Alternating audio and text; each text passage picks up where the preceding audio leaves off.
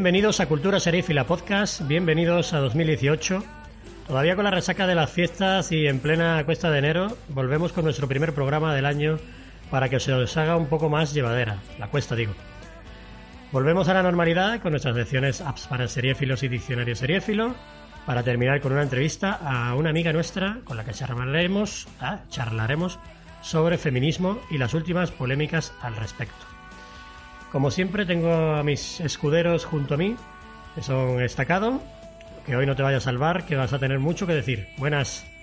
Hola, ¿tú crees que no me he podido salvar? Seguro, seguro, porque es que me han dicho que hoy había happy hour. Hombre, si quieres ir, bueno, sí. Pero si, si traes para los demás, sí. Si no... ah, venga, entonces sí, entonces fijo. Y traigo, traigo también uno de los risquetos o algo. Claro, para, picar los torrenos.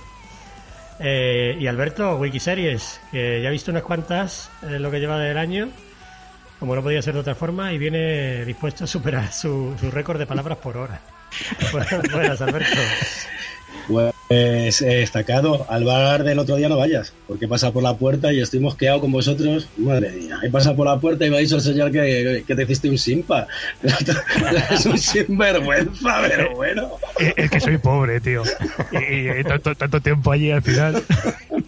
No, pero que encima me dice que te hiciste un simpa de, de 100 euros, pero, pero que te tomaste. Eso digo yo, si tuviste tiempo, pero no tanto y no nos trajiste nada encima. y yo solo fui a por un tercio.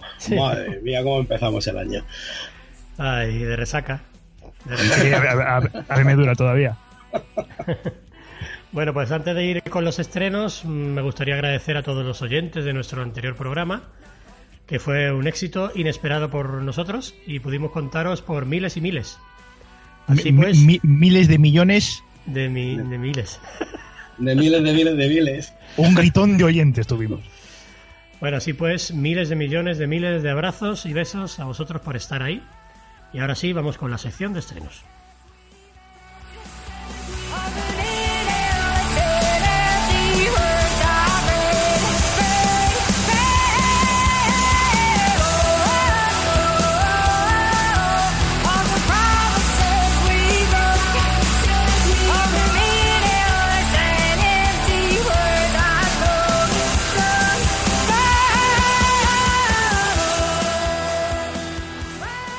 Empezamos nuestro repaso de estrenos con una serie que llegaba el día 2 de enero, muy madrugadora, pero el día 1 estaba feo por la resaca. Así que hablamos de MacMafia, es una serie de la BBC que en España ha venido de la mano de Amazon. Eh, es una serie sobre mafia, en este caso sobre la mafia rusa residente en Londres. No me podía imaginar que fuera de mafia, tío. Sí, pues, increíble. Pero lo de Mac eh, me intrigaba mucho. Alex Goldman es, eh, es, el hijo de un hombre de negocio ruso que ha recibido la mejor educación y ha intentado desmarcarse un poco de los negocios familiares como, mm, como también de su, de su patria, ¿no? que no lo relacionaran mucho con lo que es Rusia. Para así salvaguardar su carrera y su credibilidad y posiblemente su, su cabeza. Pero la realidad le sorprende y se da cuenta de que hay negocios de los que no puede huir tan fácilmente. Yo he visto tres episodios y me han parecido bastante buenos, la verdad. Tiene una muy buena producción, como es muy habitual en la serie de la BBC. Buenos actores como David Strathairn, que salió en Billions y en Blacklist, por ejemplo. Y James Norton, que es una cara eh, muy, muy conocida de, la ficción británica. Ha salido en series como Happy Valley, como Guerra y Paz, Grantchester, eh, a mí lo que me ha parecido más interesante es la forma en la que la serie enfoca las prácticas mafiosas, no tanto ya desde un punto de vista sangriento, que también, la verdad, en esos tres capítulos hay, varias muestras de ello, sino desde el punto de vista del movimiento de dinero, mm, a través de paraísos fiscales, que sirve como plantilla para, para que sepamos cómo lo hacen los políticos, eh, los empresarios y los futbolistas. A mí eh, esto es lo que más me interesa porque realmente te está explicando el modus operandi, utilizando a, la mafia como, como excusa, digamos, ¿no? Y es algo que están haciendo todos. Yo tengo una duda, ¿el Mac viene de McDonald's? Sí, viene de McDonald's, en el primer episodio se explica. Es una, un paralelismo que hace uno de los personajes sobre McDonald's y Burger King. De hecho, ellos, eh, él dice que ellos son eh, Burger King y que lo que tienen que hacer es acabar con McDonald's. Entonces, pues, eh, pero de la misma forma me refiero, no, no en plan a encargárselo, sino en plan McDonald's tiene más restaurantes, ¿no? Pues entonces, pues... Eh, hundirles económicamente. Exactamente, hundirles económicamente, pero eh, poniendo más restaurantes, o sea, poniendo más Burger Mafia que McMafia. Más o menos esa es la, idea de la serie. No sé si, si ese razonamiento es suficiente como para ponerle el nombre a la serie, la verdad. Pero bueno, Burger Mafia, me encanta. Supongo que, le pareció buena idea. Eh, bueno, ¿la habéis visto? No, yo no. Yo he visto el piloto y bueno, eh, está bien. A mí lo que más me interesa, lo que más me llama la atención es que cómo te puede contar, si te lo cuenta de una forma muy interesante, cómo conecta a los delincuentes de todo el mundo. Eh, blanqueadores de Dubái con ciberdelincuentes de la India y mercado negro de Zagreb o los narcos de Colombia. Eso es lo que a mí, mm, por lo que pude, por lo que pude denotar en el piloto, es lo que a mí más me puede interesar. Eh, mm, a mí no me ha llamado tanto la atención, el piloto me gustó, pero tampoco es que me gustara mucho. Yo suelo ser muy fan de, mm, de producciones de esto de tipo mafia y esta no me ha enganchado demasiado. Me recuerda un poquito así la producción al tipo de, de Name Manager, así en su época, no el estilo, o sea, no la forma de, ni lo que quiere contar, sino el, el, estilo de producción y el estilo de, hacer la serie. y bueno, yo creo que sí, ¿eh? Sí, creo que se parece muchísimo.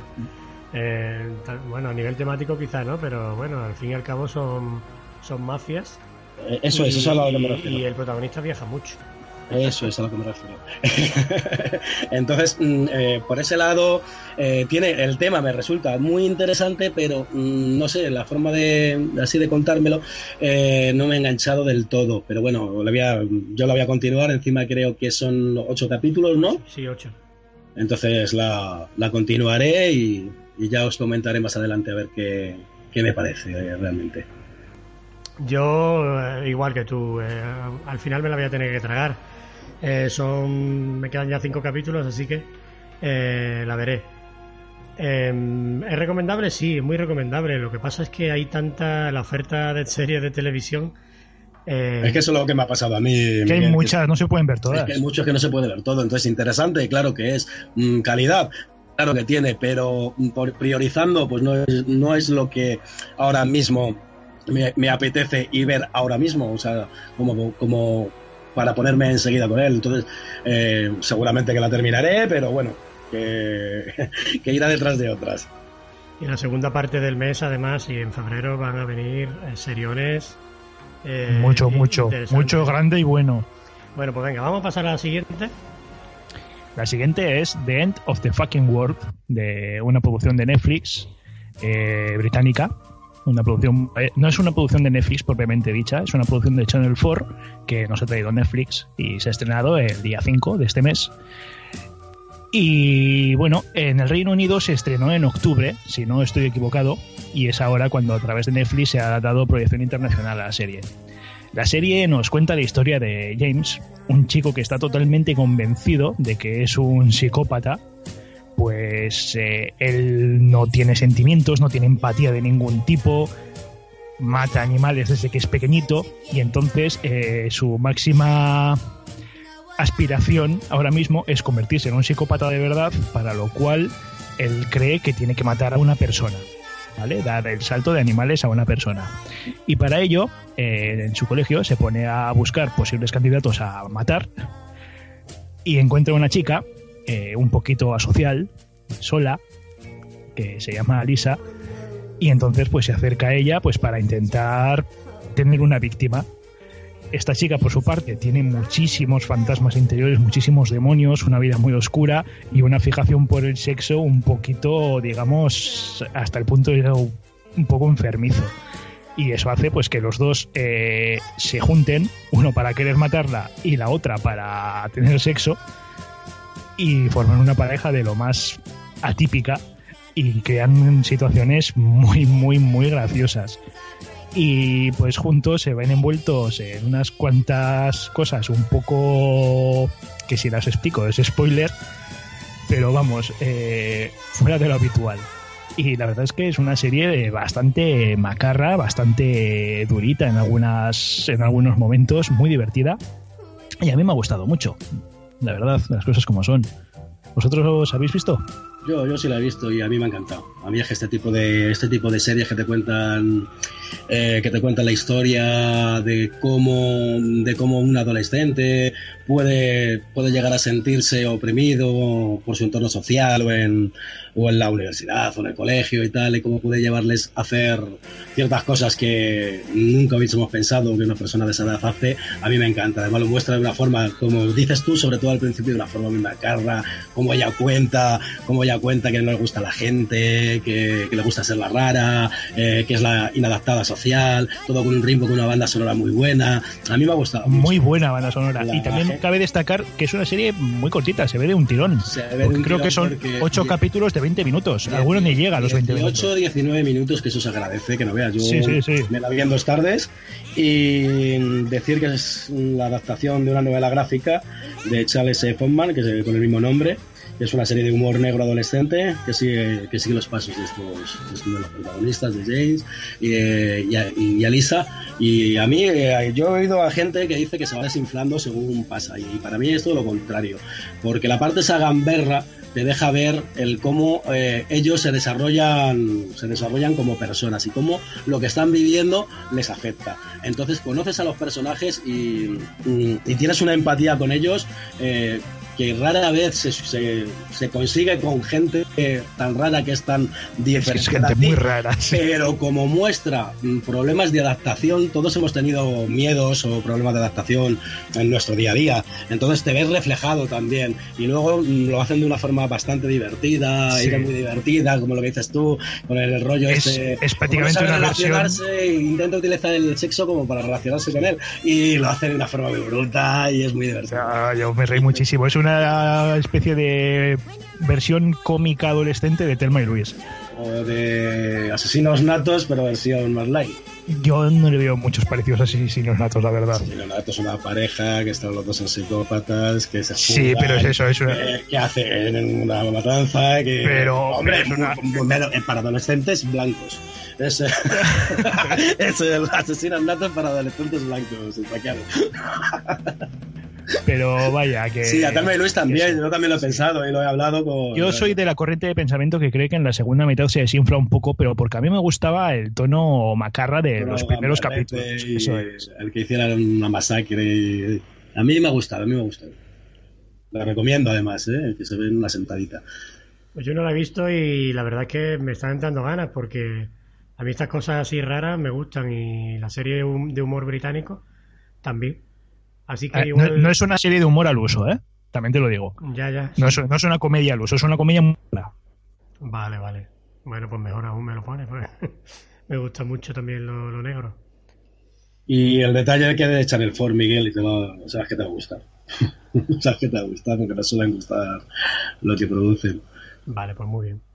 Eh, vamos a por la siguiente, que me parece que te tocan varias a ti seguidas, Alberto.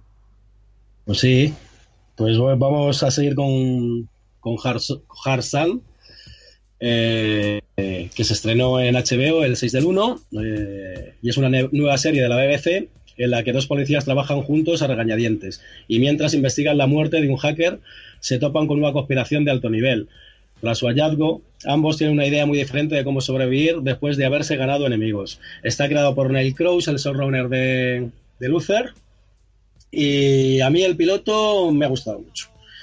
Porque empieza como la típica, la, típica serie de, policías, que los compañeros que no se entienden, que se van a llevar mal, pero eh, según avanzando la serie, yo, yo no había leído nada eh, muestra una parte muy apocalíptica que yo no la, no, no, la quiero contar para la gente que no haya visto el piloto y no haya leído nada, lo vea porque el final te sorprende. Tiene un final con una canción, además que va contando parte de la historia eh, de David Bowie que te deja con la boca abierta. Entonces, mm, yo de momento, eh, a mí el piloto me gusta mucho. Entonces, mm, la voy a seguir, además son seis capítulos y me ha gustado, me ha gustado mucho el piloto porque me, quedé con la boca abierta con la sorpresa del final. Eh, yo recomendaría de que, de que por lo menos le dierais un, una oportunidad al, al, piloto. Eh, porque mm, lo que hace cambiar la serie es como que hay una terrible profecía, pero que está mucha gente involucrada, como el MI5, el Servicio de Seguridad del Reino Unido, y no quiero, no quiero contar ese detalle. ¿Vosotros la habéis visto? No, pero. No, pero. Habla, habla, Miguel, Tengo muchas muchas ganas de, de, por lo menos, de verlo, porque eh, por mucho que os oigo, os leo hablar de ella, eh, no me hago una idea del tipo de serie que realmente es durante los primeros 45 minutos. Eh, no sé si es un, parece un procedimental o, si parece que no, arranca como un procedimental cualquiera eso sí, te digo que también para ser una producción de la BBC eh, toca tiene un poco de fotografía de las producciones americanas. Yo me quedé sorprendido en el nivel de producción. Sabemos que la BBC tiene un nivel de producción espectacular, pero ese detalle de iluminación, colores, eh, también me sorprendió. Eh, mm, empieza con un procedimiento al uso, pero según avanza un poquito, tú ya vas viendo que eso no es así. Y la forma del ritmo con la que, con la que te lo cuenta es, es muy rápida. Entonces, mm, te vas enganchando, te vas enganchando, y luego ya a mí ese final mm, dije, quiero ver más. A lo mejor si no hubiese tenido ese final o y esa sorpresa que yo me llevé, eh, no me hubiese llamado tanto la atención. Pero sí, sí, sí. Pues a mí me llama la atención también, ¿eh? También me llama la atención, aunque he leído que tiene un pequeño cambio de registro a partir del segundo episodio. Sí, yo algo he leído también, pero como no lo he visto no puedo, comentar. Sí, hay, yo vamos, he escuchado a gente decir que, decepciona el segundo, que no tira por donde por donde tira ese final.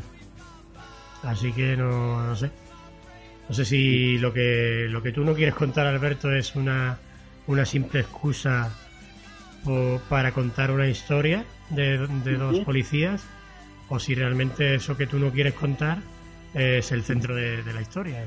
a mí si el centro de la historia es ese, pues, pues, me gustará y si no, también igual, son seis capítulos, pues también, también me la veré.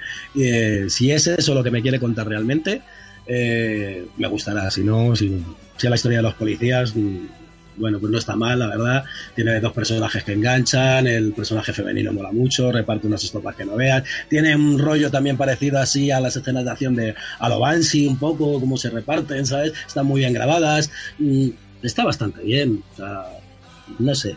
Mm, hasta que no lo vea, ¿Cuántos episodios son estas? Son seis. Son seis. Entonces, por eso te digo que, que me lo veré. Mejor seis, mejor que ocho. Eh, estamos en un momento ahora en que hay mucha, más que miniserie, muchas temporadas cortas. Sí, me gusta, ¿eh? porque ya sabemos que luego otras estas van a tener más temporadas que de miniserie. Sí, sí, no, pero, pero me gusta, me gusta el tema ¿eh? de que hay temporadas de 8 capítulos. Estoy muy saturado de temporadas de 24, 13 capítulos, que luego la mitad son relleno. Relleno. Eh, CW, ¿nos escuchas CW? Eh,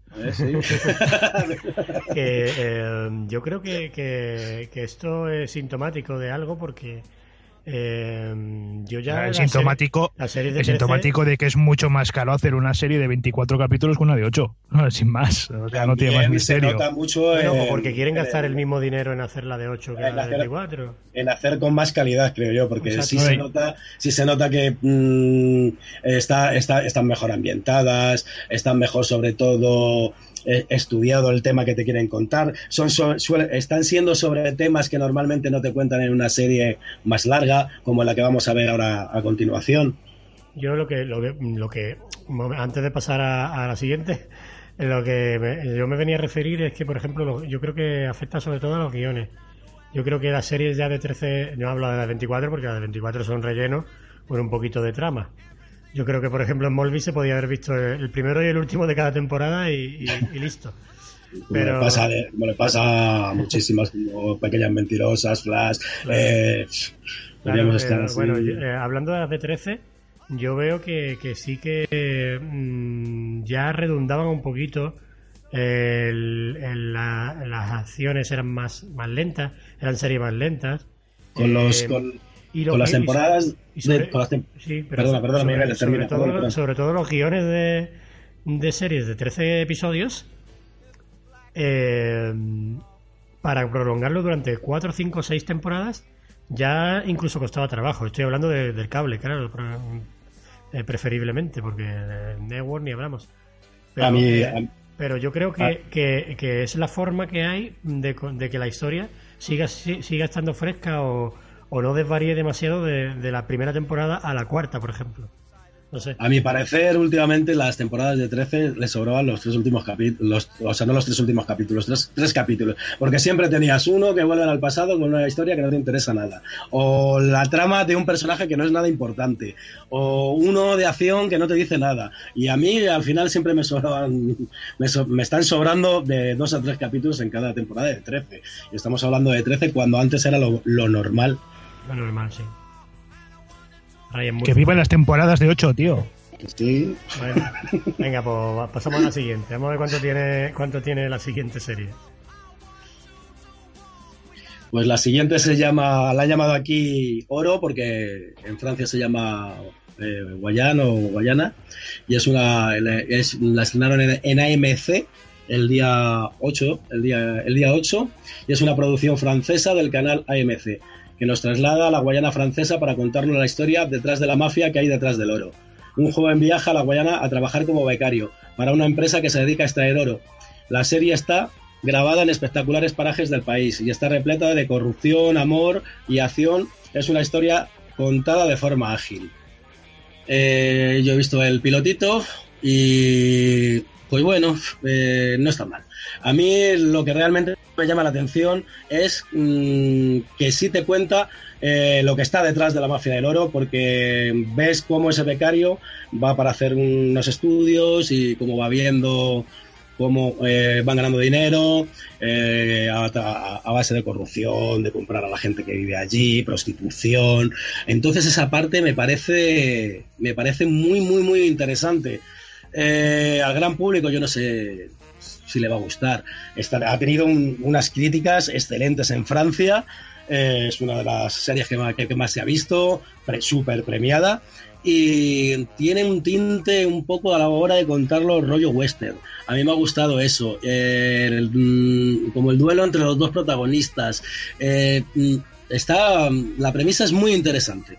El piloto mm, a mí me, pareció entretenido, mm, a ratos un poco insulso, pero la verdad mm, que el final me dejó con ganas de saber más de la historia.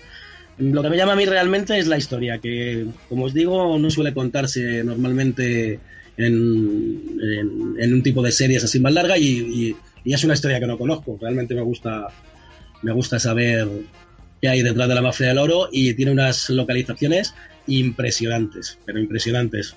Y eso, eso, eso me llama mucho la atención. Hay gente que ha comparado la relación entre los protagonistas eh, con Breaking Bad, la que tienen, la que tienen entre Walter White y, y Bryan Cranston, o sea, perdón, Walter White y Jesse.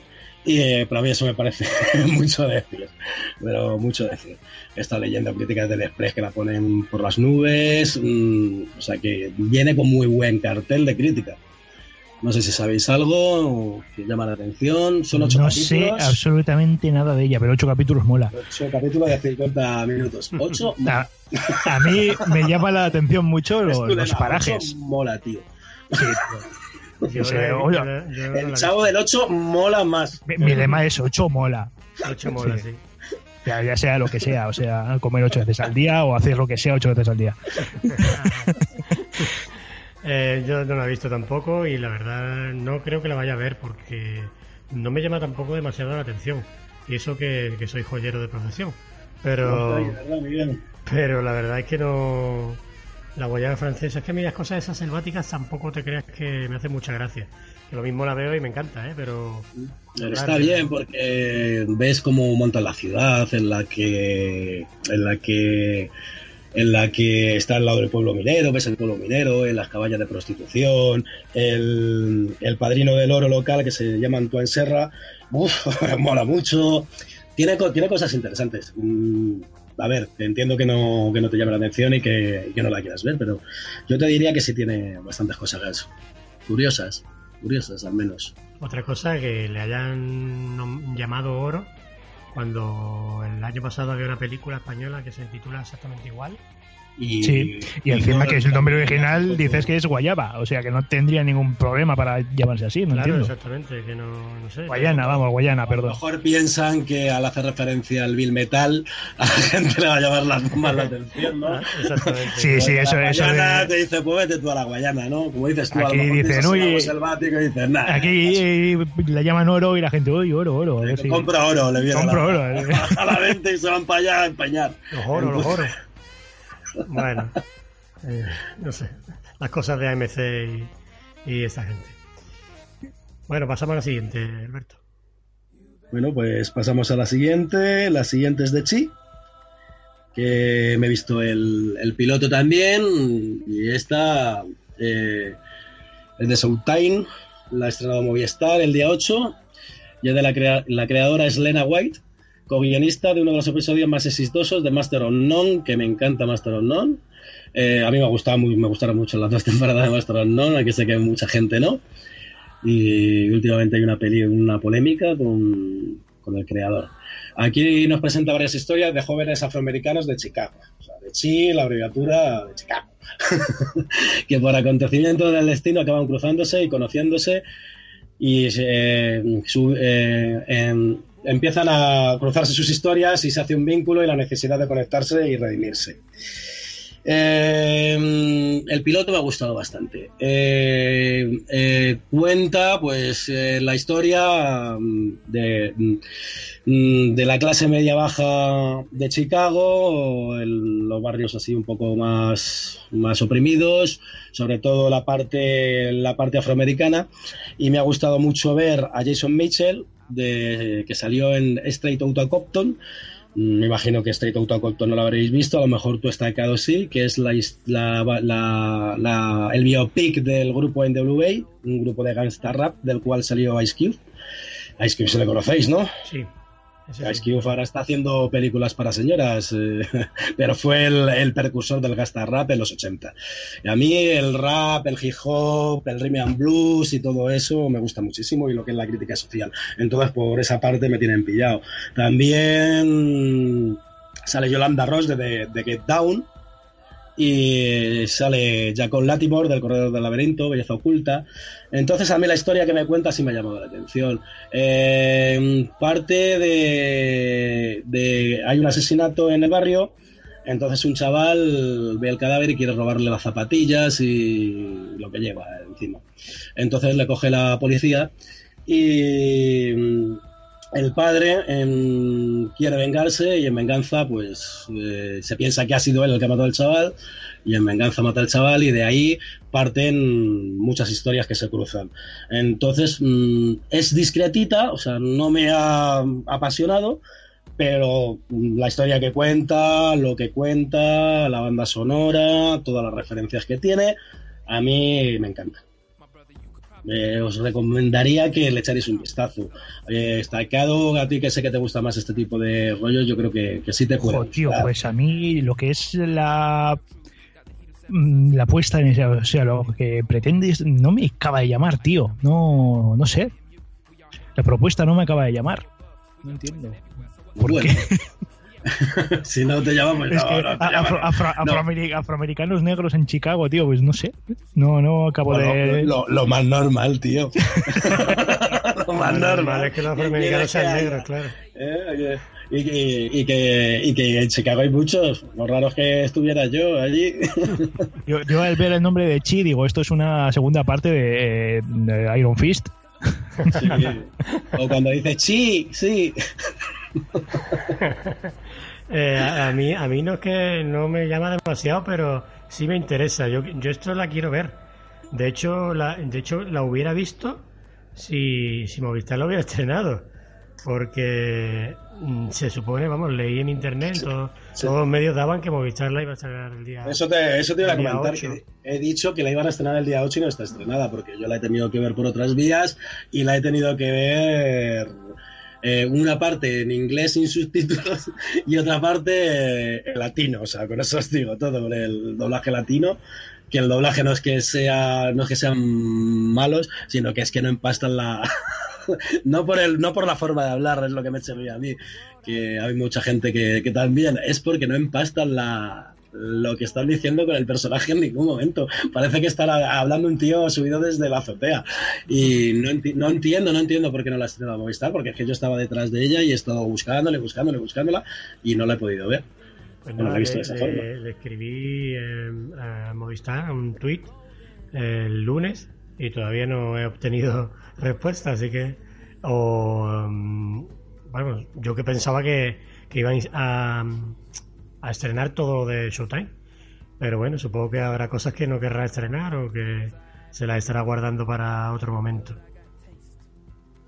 Así que vamos a pasar a la siguiente, que esta sí, que esta sí que la estrena Movistar, y es eh, La Peste. Pues eh, la gran producción que estábamos esperando por parte de Movistar, eh, tras la división de opiniones que han generado La Zona y Vergüenza, Parece que la plataforma española por fin ha conseguido una unanimidad en cuanto a la calidad de la serie, ¿no? Creada por Alberto Rodríguez y su guionista de cabecera, Rafael Cobos. Que no es nuestro Alberto, ¿eh? No, no. No, yo se lo iba diciendo, yo solo hablo y se lo iba diciendo lo oído. Esperemos que tenga más ritmo que la zona, porque madre mía. Eh, la zona, mira, ya que las sueltas. Hostias. Te, has quedado dormido pensando en la zona. Perdón, que se ha saltado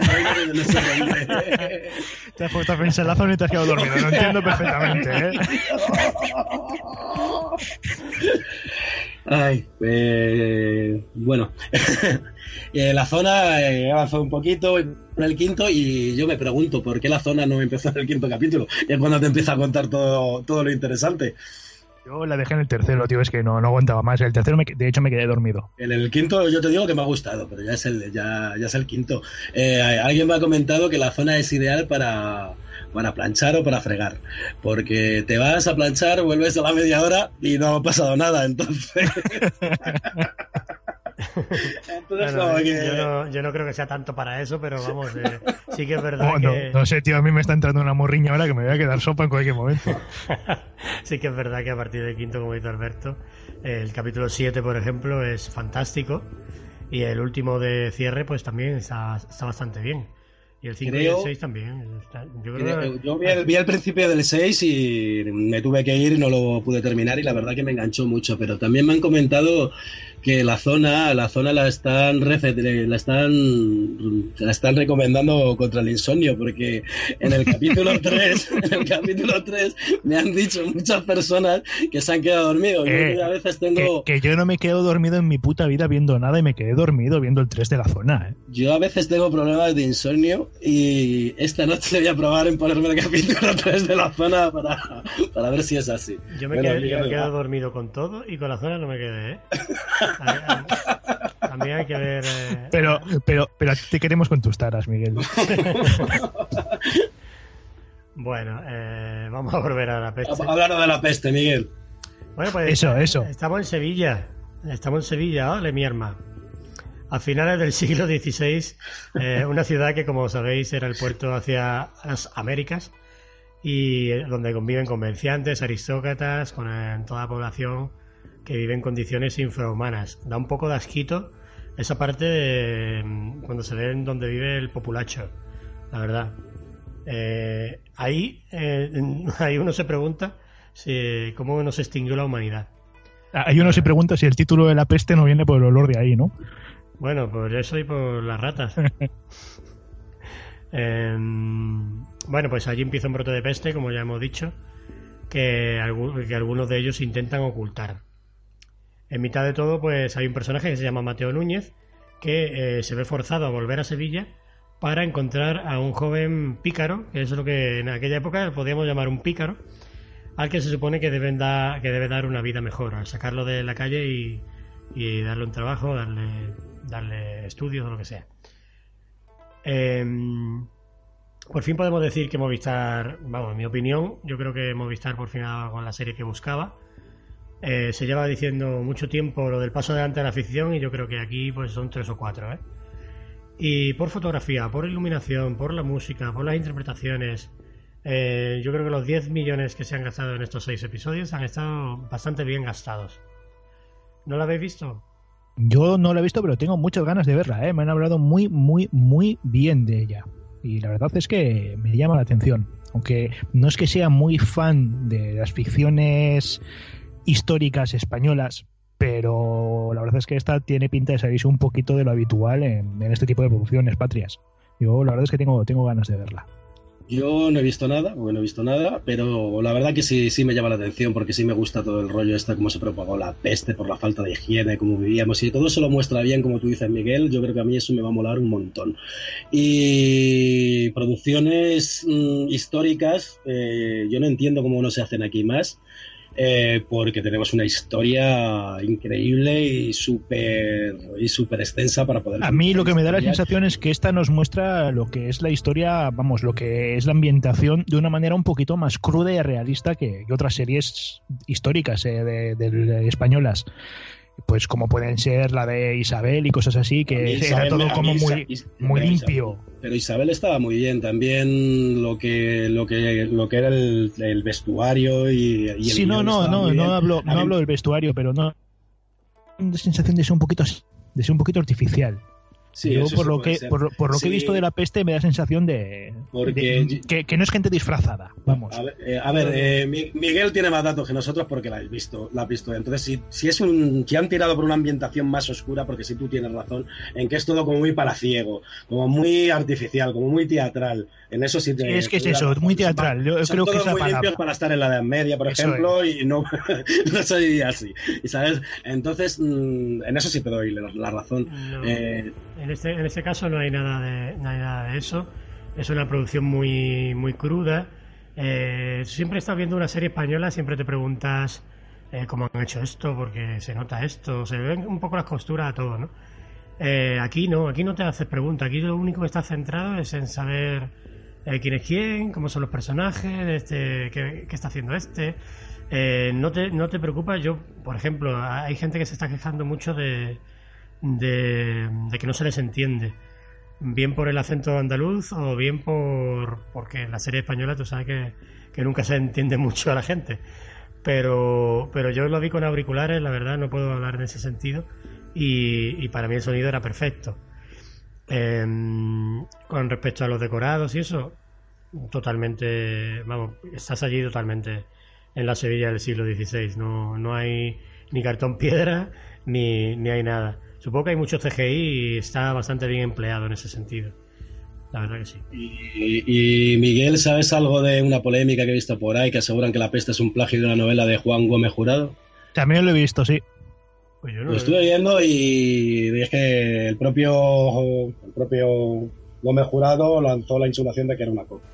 Pues eso, que muchos servidores aseguraron que era cierto lo del plagio y citaron infinidad de paralelismos entre la peste y la novela La leyenda del ladrón, que es como se llama la novela de Gómez Jurado. Yo no he leído el libro ni he visto nada de la peste, con lo cual no, no puedo decir. Yo sí lo que digo es que la crítica ha lavado a la serie y muchos haters de las series españolas están hablando bien de ella. No se meten ni con la famosa iluminación de las series españolas, que, como en la zona eh, parece que no tienen parafocos. Eh, Miriam han aprendido a iluminar. Nos estás escuchando, ¿eh?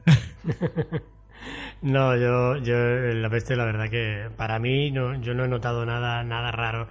Eh, para mí la, perfección técnica está ahí, vamos. Perfección como puede tener cualquier serie americana, estoy hablando, que no, no hace falta que sea de, de Matthew Weiner ni nada de eso. Pero eh, una serie bien ambientada, bien localizada, buen vestuario, buenas interpretaciones. Por ejemplo, el personaje de Paco León, que para mí Paco León me, cada vez me está sorprendiendo más. Te iba a preguntar por él porque es muy buen actor, ¿eh? Hace un personaje, hace un personaje muy muy eh, recio, muy serio, muy uh, muy contenido y hace un ricachón que, que, está um, no contrabandeando sino sino comerciando con América, ¿no? Y es el amigo del protagonista y la verdad es que bueno ahí sí se ve que viven en palacios y que está todo muy limpio, pero claro es normal. Eh, el tío, el tío tiene, tiene pasta.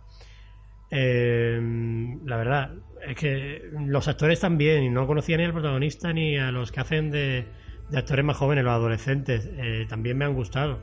Eh, no hay nada que, en esta serie que chirríe. Y la verdad que, supongo que eso es responsabilidad del director y de bueno, la pasta de, la que ha dispuesto, claro. Eh, la verdad que yo tenía mucha fe en Alberto Rodríguez porque mm, todas sus películas me gustan y pensaba que, bueno, vale, va a hacer una serie, pero ojo, que, que también la puede cagar, ¿sabes? Que todo el mundo la, eh, es susceptible de cagarla. Pero la verdad es que, que no, que al final ha, ha cumplido mis expectativas. Yo te iba a preguntar por Paco León, porque le ves en las marquesinas de los autobuses y así con, con, con vestido de época y tal. Y yo no niego que sea un buen actor y como director es grandioso este, este hombre. Eh, pero, pero te impacta, te impacta. Y a mucha gente seguramente que, que dirá, ¿qué hace esta señora aquí? Y por eso quería preguntarte, pues, muy bien, Miguel, gracias por explicármelo. Muy bien. Bueno, pues eh, algo más que añadir a, a la No, yo no, no, no tengo nada más que añadir No. de, de Pues la venga, peste. Pasamos a la siguiente, que es la primera, que no hemos visto ninguno. y Porque que- no se ha de- estrenado, y de- y de- básicamente. exactamente, y de la que hablamos eh, totalmente a priori. Sí, porque bueno, seguramente cuando escuchéis esto ya se habrá estrenado, pero no se ha estrenado a fecha de hoy. Entonces, a ver, es una de las series a las que más ganas tengo de esta nueva temporada a comienzo de año, porque es que tiene una pinta espectacular. Britannia, de HBO, producción original de Sky Atlantic, y nos cuenta básicamente la historia eh, un siglo después de que Julio César desistiera de conquistar las islas británicas y en donde el ejército romano eh, intenta aplastar a las fuerzas celtas eh, gobernadas por mujeres y druidas. ¿Vale? Está protagonizada Kelly Reilly de True Detective, temporada 2, y David Morrissey, también conocido como Gobernator, el gobernador de Walking Dead. Tengo ganas yo de verle aquí en Britannia, ¿eh? Yo también. Sí, sí. Tengo ganas yo de verle en Britannia, ¿eh? Muy, muy buen actor. Sí, muy, muy buen actor. Y el corte que tiene pega aquí un montón. Y, y esta serie tiene una pinta espectacular. No sé si soy solo yo, pero es que a mí me recuerda totalmente a la versión romana de Vikings. De Vikings y ya es yo- que tanto en hablado. fotografía como en montaje, esas escenas a cámara lenta con esos desenfoques tan acusados, es muy, muy, muy Vikings visualmente. Esperemos que también lo sea a la hora de rodar las escenas de acción y a la hora de hacer eh, relaciones entre personajes. También Y también en su banda sonora, sí, ¿eh? La foto que se ha visto de algún druida y de, y de Kelly Riley que lleva como, como unas cosas azules, ¿no? Como una eh, pintura azul en la, en la cara o algo así. Eh, recuerda mucho a- al estilo que lleva Floki. Y, Sí, sí, sí. Y también esas cosas hacen paralelismo, claro. Eh, visualmente es Vikings total, lo cual es algo muy, muy bueno, ¿eh? No lo estoy diciendo a malas, para nada. Yo, yo igual es de los estrenos que más espero y sí me he estado leyendo por ahí un poquito y he, he leído que hay un, como una pareja de protagonis- protagonista que que viven así como una historia tipo al perro y aérea que van por ahí ellos dos ahí se tienen que se tienen que hacer entender viviendo viviendo aventuras y tal y que aportan locura rebeldía salvajismo y eh, la verdad que me que me, que me ha llamado mucho la atención lo que, lo que he leído. Yo he visto imágenes también eh, mm, de druidas, como decís vosotros, y a mí he visto imágenes que, que salen como co- controlando la fuerza del inframundo y, y cosas de estas, y es que a mí todo se me pica mucho. Y cómo se preparaban los batallones romanos para la conquista, he visto imágenes y tal, y la verdad es que A mí- tiene una pintaza tremenda. Eh, eh, yo tengo ganas de ver las tácticas militares de los romanos, que ya pudimos ver en películas como Gladiator, que es algo muy espectacular de ver y súper interesante. Y después, por un lado, eh, la brutalidad de los celtas, que yo creo que va a ser algo digno de verse. Es que yo... recuerda un poquito a... ¿Habéis visto la película del Rey Arturo? Sí, La, la última. Me sí. recuerda un poquito a eso. También muy controvertida, ha gustado Sí. mucho y muy poco. Eh, yo es que creo que aquí la historia no solo se va a limitar a los hechos históricos, sino que va a ir, va a ir mucho más allá y que nos va a mostrar la historia fantástica en la que, en la, que la magia tiene control de, de la historia. Entonces a mí eso me llama mucho la atención que sea un poquito mezcla. Eh, creo que va a atrapar a la- al espectador porque, porque tiene un visionado así en tonos azules cromáticos de la fotografía que he visto que, mm, que me llama mucho la atención. Y, y la forma de, de narrar la historia creo que va a estar curiosa. Mm, Estoy hablando todo por las imágenes que he visto y por lo que he leído, ¿eh? Que, mm, Sí, ¿no? Y hay un tráiler muy chulo por ahí también. Bueno, eh, eh, ¿qué porcentaje de riesgo creéis ustedes que tiene de ser el Vikings de los chinos. O sea, de ser Nightfall, dices, ¿no? Eh, sí. vale. Yo, yo, yo creo que esta tiene pocas posibilidades de ser Nightfall. Yo creo que esta pinta mucho mejor que Nightfall. Yo confío en. Confío, quiero confiar en que, en que no lo sea. Eh, puede pasar cualquier cosa. Luego también muchas veces que, que, se tienen muchas expectativas, al final pues te terminan decepcionando. Pero esto está HBO detrás, ¿no? Eh, no sé si HBO ha puesto pasta o si es producción No, eh, íntegra eh, de no, Sky. es de Sky Atlantic. Ah, es- Pero, pero, Sky tiene mucha pasta también, ¿eh? Sí, mucho. Entonces, no sé. Sí, bueno, ya, ya veremos. Bueno, vamos a pasar a la siguiente, que esta tampoco se queda atrás. en- Oye, en pero, pintaza. pero ¿no os parece raro, ¿no os parece raro que ahora que Sky ha sacado su propia plataforma la estrenen en HBO en vez de ser una producción exclusiva de Sky? Es muy raro porque... eh, sí, es muy raro. También pasó con Team Star, que, que la dio Movistar y después Amazon. Y no sé, alguna más por ahí también hay, ¿eh? No, es que Sky, si... si vamos, según Sky, te- eh, es que Sky se, se- se está vendiendo por el fútbol. Supongo, bueno, yo creo que su intención es esa, se ha venido para acá y a lo mejor pues consigue derechos de fútbol y tal. Pero por ahora yo es que creo que no tiene canal propio, yo creo que tú contratas Sky y es eh, todos los... Sí, es un, es un paquete, tienes fútbol y paquete, eh, No, canales no lo sé porque no lo, he- no lo tengo, pero a mí me parece que es así. Entonces no sé cuándo mm, sus, sus series eh, vendrán en su plataforma, no lo sé. La verdad. Vamos con la siguiente, que esta sí que tiene pintaza, ¿eh? O sea, esta es- no se queda atrás en pinta. Es una serie de Stars que se llama Counterpart. Ya sé que sea de Stars es buena noticia, ¿eh? Muy buena noticia y aquí en España vendrá de la mano de HBO el día 22 de enero. Eh, no sabemos todavía si Counterpart será buena o no. Yo creo que sí, porque hay gente que ha visto los screeners, entre ellos nuestro gran amigo PJ, al que le damos un saludo. Pero eh, la verdad que estamos seguros de que va a dar que hablar. Eh, está protagonizada por J.K. Simmons, que es el de Whiplash y el de un montón más de películas.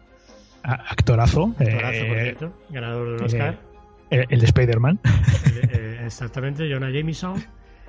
Eh, y nos presenta la historia de estas que nos gustan a nosotros, ¿no? De dimensiones paralelas. Simmons es un empleado de las Naciones Unidas que descubre a través de la agencia que, que está, o sea, perdón, descubre que la agencia oculta una puerta a una dimensión paralela.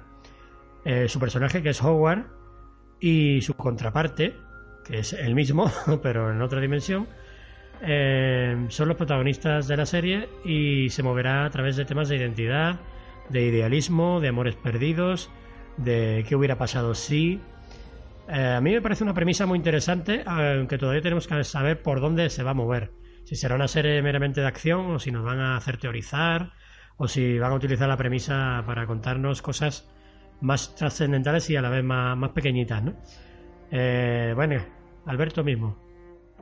Pues a mí lo que me llama la atención de que Counterpart parece que va a ser una, una historia de espías sobre un mundo misterioso que está escondido tras la superficie de nuestra realidad diaria. Mí eso me encanta. Y J.K. Simon, Whiplash, me encantó esta película. Eh, me llama mucho la atención eh, que sea este el protagonista Howard, que sea una pieza más en la maqui- maquinaria burocrática de, un- de una agencia de espías y eh, que está ubicada en Berlín, que es como de las Naciones Unidas. Entonces toda esa ambientación y tal, la verdad que me llama. Y, y, que descubran que hay una dimensión paralela y todo ese rollo, pues ya sabéis que, que a mí también me encanta. Y eso de que vea su propio yo en la otra, en la, en otra realidad. A mí los, los, los detallitos que, que he ido leyendo por ahí y el tráiler que he visto, la verdad que, que me llama muchísimo la atención y tengo muchísimas ganas de verla.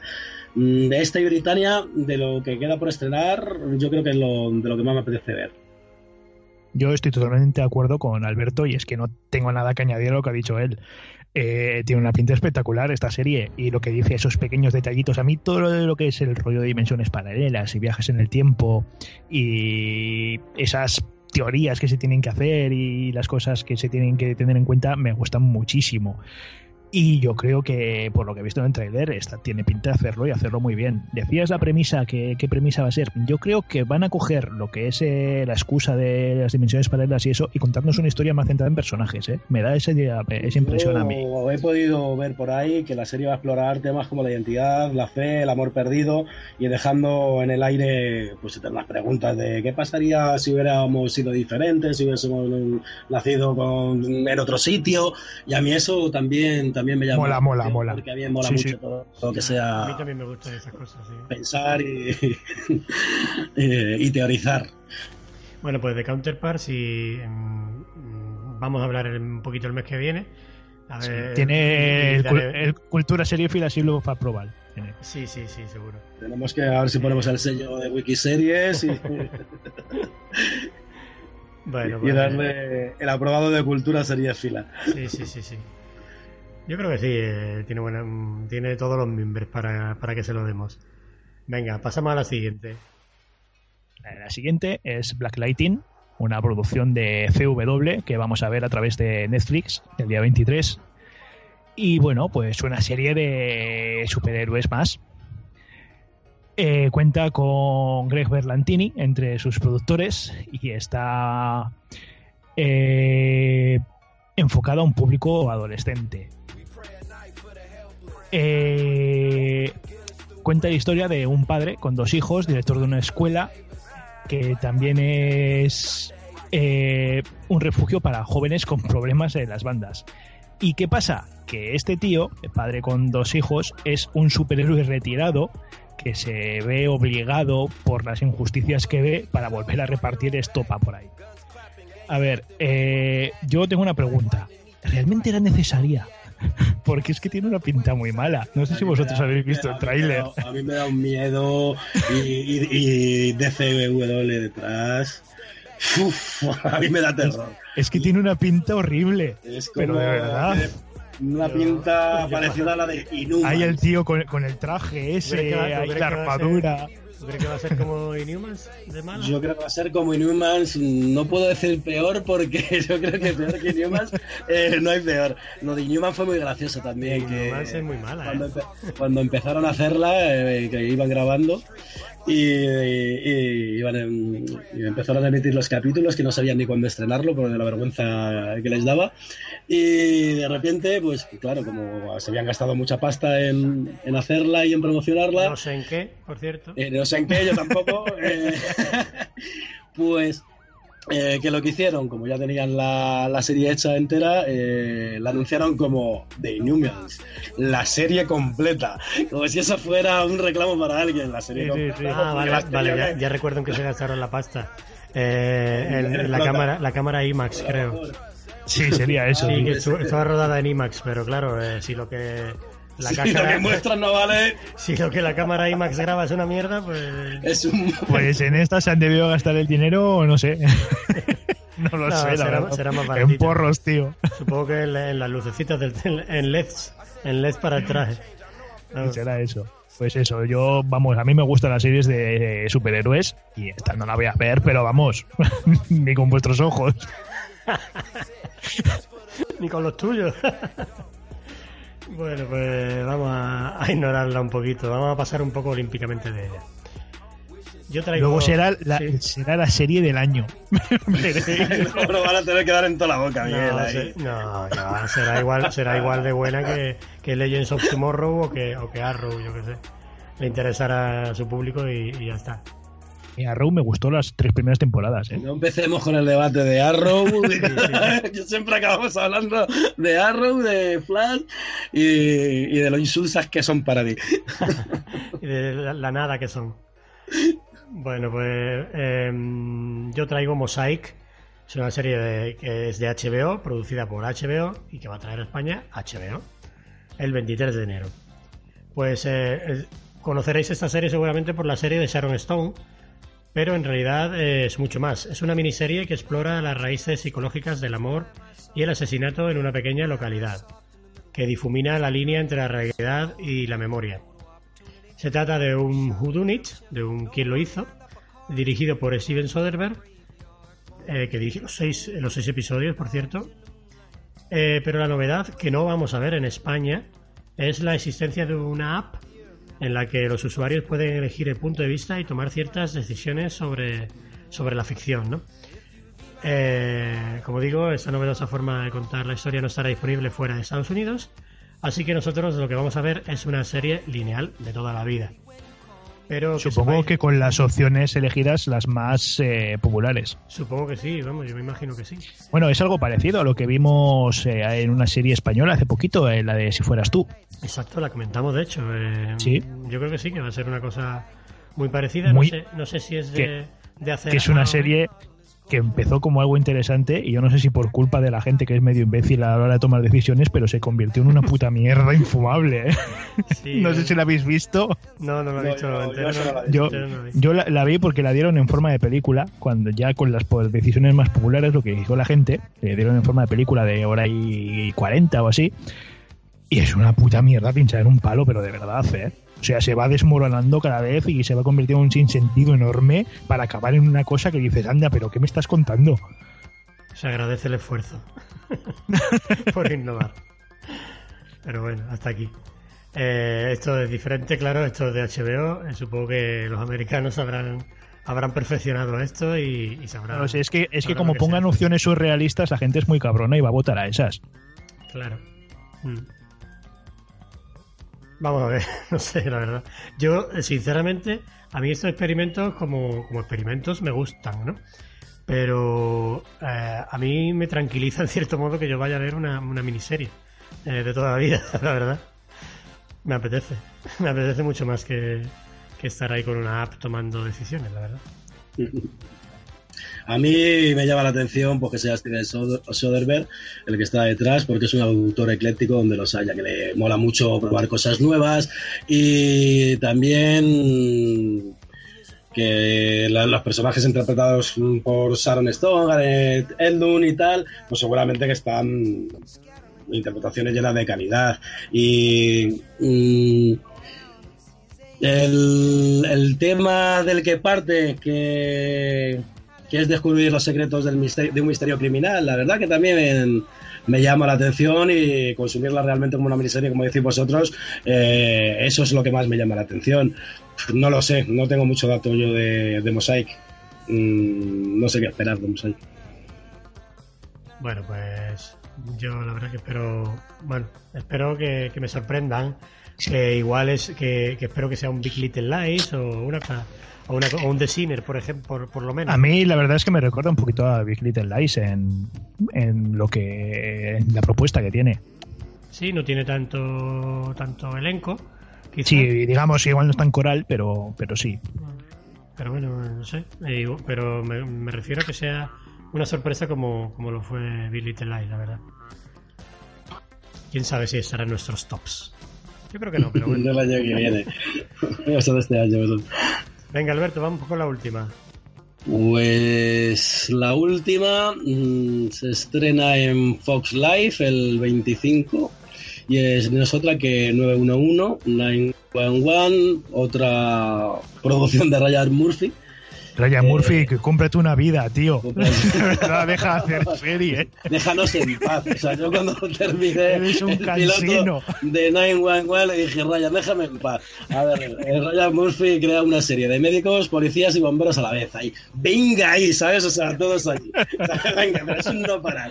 Y llamamos a emergencias, y aparecen los bomberos y el policía y evitamos que uno se suicide, ¿sabes? Y se enrollan ahí los bomberos con los policías y todo ese rollo, ya sabéis. Entonces, Está clarísimo. Eh, eh, este, este es el nuevo drama del prolífico creador, eh, que tiene un gran reparto. Tú lo que se cuenta Angela Bassett de American Horror History. Peter Krause a dos metros bajo tierra, maravillosa serie. Y Connie Britton, mi amada Connie Britton, que a mí me encanta, que salía en Nashville y en la primera de American Horror Story, por ejemplo. la sinopsis no puede ser más convencional. Médicos, policías y bomberos puestos en las situaciones límite y tendrán que equilibrar las experiencias que viven en el trabajo con sus propios problemas personales. Eh, a ver, eh, la de toda la vida. de toda la vida. está muy bien hecha. Tiene una fotografía muy original. No, no, la a ver, forma, si la lo que hace forma- Ryan Murphy lo hace bien. la forma, la forma en, por ejemplo, hay una escena que hay una chica que se quiere suicidar y va un, no recuerdo si es un bombero o uno del grupo de emergencias del 911, eh, de los médicos, vamos, eh, que va a intentar convencerla de que, de que no se tire y le coge unos planos, unos planos desde adelante, desde arriba, eh, mientras él va hablando, que va reflejando lo que él intenta convencerle de cierta manera, dentro de las limitaciones del guion. Entonces, eh, eh, dentro de- de- del estilo de este tipo de series, es buena, ¿eh? O sea, que, para entretenerte y para tumbarte un domingo en, en el sillón y no pensar, es, A ver, es eso. es ideal. es un pesado, ¿vale? Es un pesado porque no hace más que hacer series y series y series. Todos los años estrena 17 series distintas. Y oye, te puede gustar más, te puede gustar menos. Hay algunas temporadas de American Horror Story que son directamente eh, para ahorrárselas. Pero oye, lo que hace lo hace bien. A su manera, ¿vale? Lo que él quiere hacer lo hace bien. Sí, es un autor Y que- visualmente una- siempre es muy bueno. Visualmente Sí. muy... A mí me ha llamado la atención eso en el, el tema porque es que tuve que decir, mira, eh, a ver, a mí no me llama la atención, la verdad es que hay situaciones que rozan el ridículo con muchas series de estas, pero que está, está muy bien hecha. Eh, dato, eh, ya está renovado por una segunda temporada. Y yo a la gente que le gusta este tipo de series le, les he oído hablar muy bien, cosa que la van a seguir. Pero es que yo creo que lo de Ryan Murphy directamente se renueva todo para una segunda temporada de buenas. O sea, hay una buena serie que no la hayan renovado. No lo sé. No, Yo creo que no. Renovaron hasta Screen Queen, ¿no? Por eso. Pues sí, ya, ya, si le renuevan Screen Queen, ya. Bueno, que yo me reí muchísimo con Skin Queens. La ojo. primera temporada a mí me encantó. Yo a mí la primera temporada es súper gamberra, divertida. Tienen unas escenas divertidísimas. Sí, Como sí, sí, sí. por el cortacésped y va cortando la cabeza. Que esa, es buenísima. Y, es, y eso con, es mítico. y- y con la sorda, ¿eh? Eh, pero luego, luego, luego la segunda se le va. Se aburre y se le va, así ya, ya lo hemos comentado.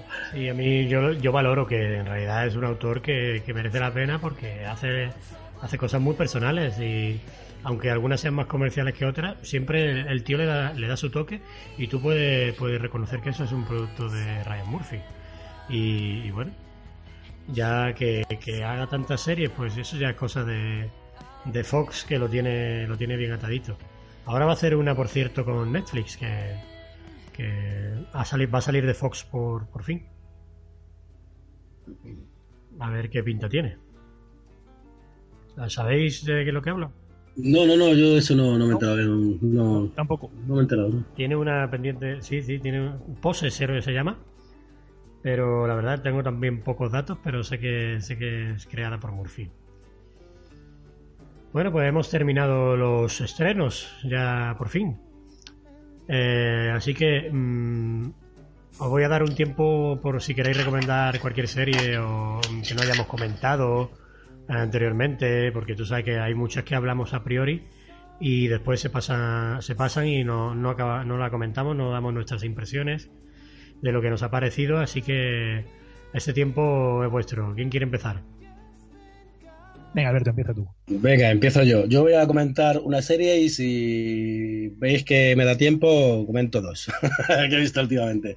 Eh, que voy a empezar por Dirk Gently, de la agencia de detectives de la agencia de detectives, que es una serie de ciencia ficción basada en una novela de Douglas Adams, protagonizada por Samuel Barnett, que encarna al detective Dirk Gently, y la aparición de Elijah Wood como su compañero, eh, como su compañero, estrenada en BBC América. Consta de dos temporadas en las cuales hay una mezcla de ciencia ficción, viajes en el tiempo y tramas detectivescas en tono de humor. Un humor muy blanco, pero muy friki y divertido. Entre las curiosidades, eh, os digo que Paco Cabeza dirigió un capítulo. Eh, también hubo una versión anterior eh, en la televisión inglesa de esta serie. La trama sigue a, a Dirk, que cree que todo está directamente conectado, a través de puertas que se rompen, o, puert- o, poderes, o, mm, túneles del tiempo, o personajes paranormales, en definitiva, también. Eh, la primera temporada se centra más en el, intento de Dirk en convencer a su compañero, que está encarnado por Elijah Good, de estos sucesos. Y ya la segunda temporada se vuelca totalmente los viajes en el tiempo y se hace divertidísima. La segunda temporada es muy divertida porque van ellos ya viajando en el tiempo, eh, se van encontrando con príncipes, eh, van resolviendo casos, que, casos paranormales y a mí yo me he reído mucho. Una pena que la hayan que la hayan cancelado esta serie, pero quería acercarolas porque merece la pena verla. El final es un final cerrado, aunque daba para una tercera temporada, y a mí me ha dado mucha pena que cierren esta agencia de detectives. Pero es que a mí esta es una serie que siempre me ha llamado la atención, me la han recomendado. a, ti, a, ti, te gusta, seguro. Yo estoy seguro que a mí me va a gustar, pero es que es eso, tío, es que hay tantas y. pero bueno, eh, eh, una pregunta: ¿son capítulos de media hora o de.? Son capítulos de 40. Yo creo que el fallo que ha tenido esta serie eh, es la duración de los capítulos y la segunda temporada que la alargaron dos capítulos más. La primera temporada es de ocho capítulos y se me hizo mm, divertidísima. Le hubiese acortado diez minutitos a cada capítulo, porque para ser una comedia, al final... Es que las comedias de 40 minutos... Claro, tienes que ser muy, muy divertido para llamar la atención. A ver, no es comedia clásica, es una comedia, no sé si has visto de Elijah Wood también la de Wilfred, que es la del perro ese que habla. Sí, empecé a verla, sí. Pero en tono de humor, no ese tono desfasado, fumeta y tal, en un tono más blanco, pero el rollo friki que le meten eh, es muy divertido, muy divertido. Entonces el, principal problema que vi yo fue eso. Y luego cuando me enteré de que había, la segunda temporada habían hecho dos capítulos más, dije, uff. Pero es muy divertido. A ti, a ti destacado seguro que te gusta y te ríes mucho. ¿eh? Y tiene una estética... Ah, la veré, la veré. Tiene una estética eh, así del tipo de las, de las series inglesas, con el tipo de cazadoras mm, cantosas tipo utopía, así de las cazadoras amarillas. No sé, a mí, a mí me ha gustado mucho me parece muy divertido. A mí me pasa lo mismo que ha destacado, que me llamó la atención, pero, pero después entre, una cosa y otra. ¿Sois de esa parte de la población que odia a Elijah Good? No, para Hay mucha gente, cada vez que comento de Gentry, hay mucha gente que dice, yo solo lo veo que sale él. Pero mucha, mucha gente, yo no lo sabía. Yo creía que caía bien generalizadamente y a mí me cae súper bien. Yo le quiero. Pero me he dado cuenta de ello. Mm. además es muy arriesgado, suele hacer producciones de este tipo muy independientes. Entonces a mí me cae muy bien ese chaval. Sí, a mí también. Venga. Pues bueno, si me dejas comentar otra. Venga, comenta otra, comenta otra. Eh, es que cobro por palabra, Miguel, ¿qué pasa? Es que si no, no. Me vas a hacer rascarme el bolsillo, ¿eh? Claro, hombre, es que si no, no tengo para comer, ni para el HBO. Para sacar pelusas de ahí, tío. Para poder ver los estrenos para el mes que viene. Bueno, pues os voy a comentar Happy, que esta lleva cinco capítulos, de los cuales yo he visto cuatro. Y la serie está basada en el bestseller de Grant Morrison y en la novela gráfica de Derek Robertson. Mm, Morrison colabora en el guion y encarna al protagonista, o sea, ahí anda. Se estrenó en Sifi el 6 de diciembre y la serie parte de la historia de un ex policía alcohólico, Nick Sachs, eh, reconvertido en sicario. Su vida se ha convertido en un sinsentido rodeado de drogas y cinismo. Después de un tiroteo, es dado por muerto y revive y, comienza a ver un, un, unicornio azul que le dice lo que tiene que hacer en un comienzo no sabes si va a ser una basura o una maravilla. Yo cuando vi al unicornio hablándole, porque es un unicornio hecho de animación, que le va hablando y si le ves en versión original tiene una voz muy de pito y él va drogado hasta las cejas, entonces hay unas situaciones muy divertidas, o sea, muy divertidas. Estaqueado, yo no sé si has visto, porque no la... No, he visto nada, tío, pero me, la estás vendiendo. Eh, pero cuando veas la primera escena, o sea, te vas a quedar con la boca abierta y te vas a quedar enganchado. O sea, es tremenda no te voy a decir nada porque es tremenda. Eh, en, un comienzo, como te digo, no sabes si va a ser basura o tal, por según avanzas, pero la primera escena ya te deja ver que te que, vas a ver algo diferente. Eh, está repleta de escenas maravillosas reventando la lírica Navidad, la, la Navidad americana. Y eso se hace muy divertido. Entonces, mm, yo seguro que avanzando ya en el cuarto, me ha parecido una locura maravillosa. Eh, me está pareciendo divertidísima. Mm, es muy, muy, muy gamberra estaqueado y, y te va a gustar la banda sonora, te va a gustar el unicornio, te va a gustar el protagonista. Yo, de momento, os la recomiendo a todos, por lo menos que les deis un vistazo porque es, Es que, tío, a mí si me dices, a mí si me dices una serie de un asesino drogado y un unicornio de dibujos, tío, ya está, ya me lo has vendido. es que también se- eh, a, a ti es fácil de vendértela. Pero tú imagínate que yo a mis amigos le cuento que veo una serie con un policía drogata que ve un unicornio azul que le dice lo que tiene que hacer. Pues así me pasa. Que Los- me dejan de los- escuchar. Los, no seriéfilos, los no seriéfilos no nos entienden de vez en cuando. A mí me parece muy divertida, Miguel. No sé. Yo le voy a Si un- le echas- Yo sí, yo, yo, vamos, yo me atrevo con todo. Yo, eh, le he escuchado que lo habéis comentado muchísimo por los grupos y bueno, el vistacito se lo echaré. Ya que me parezca una estupidez, ya eso no te lo puedo, no te lo puedo asegurar. Bueno, pues ya si le, si le echas un vistazo ya montamos un debate, sí, a ver qué nos parece. Venga, muy bien. Eh, destacado, venga, ¿qué quiere, qué quiere Venga, contar? a ver, pues yo la verdad es que estos últimos días he estado poquito seriéfilo, pero eh, por contra he estado viendo las películas, no, vamos, las favoritas a- nominadas a mejor película para estos dos Oscar y las que han estado nominadas a los Globos de Oro.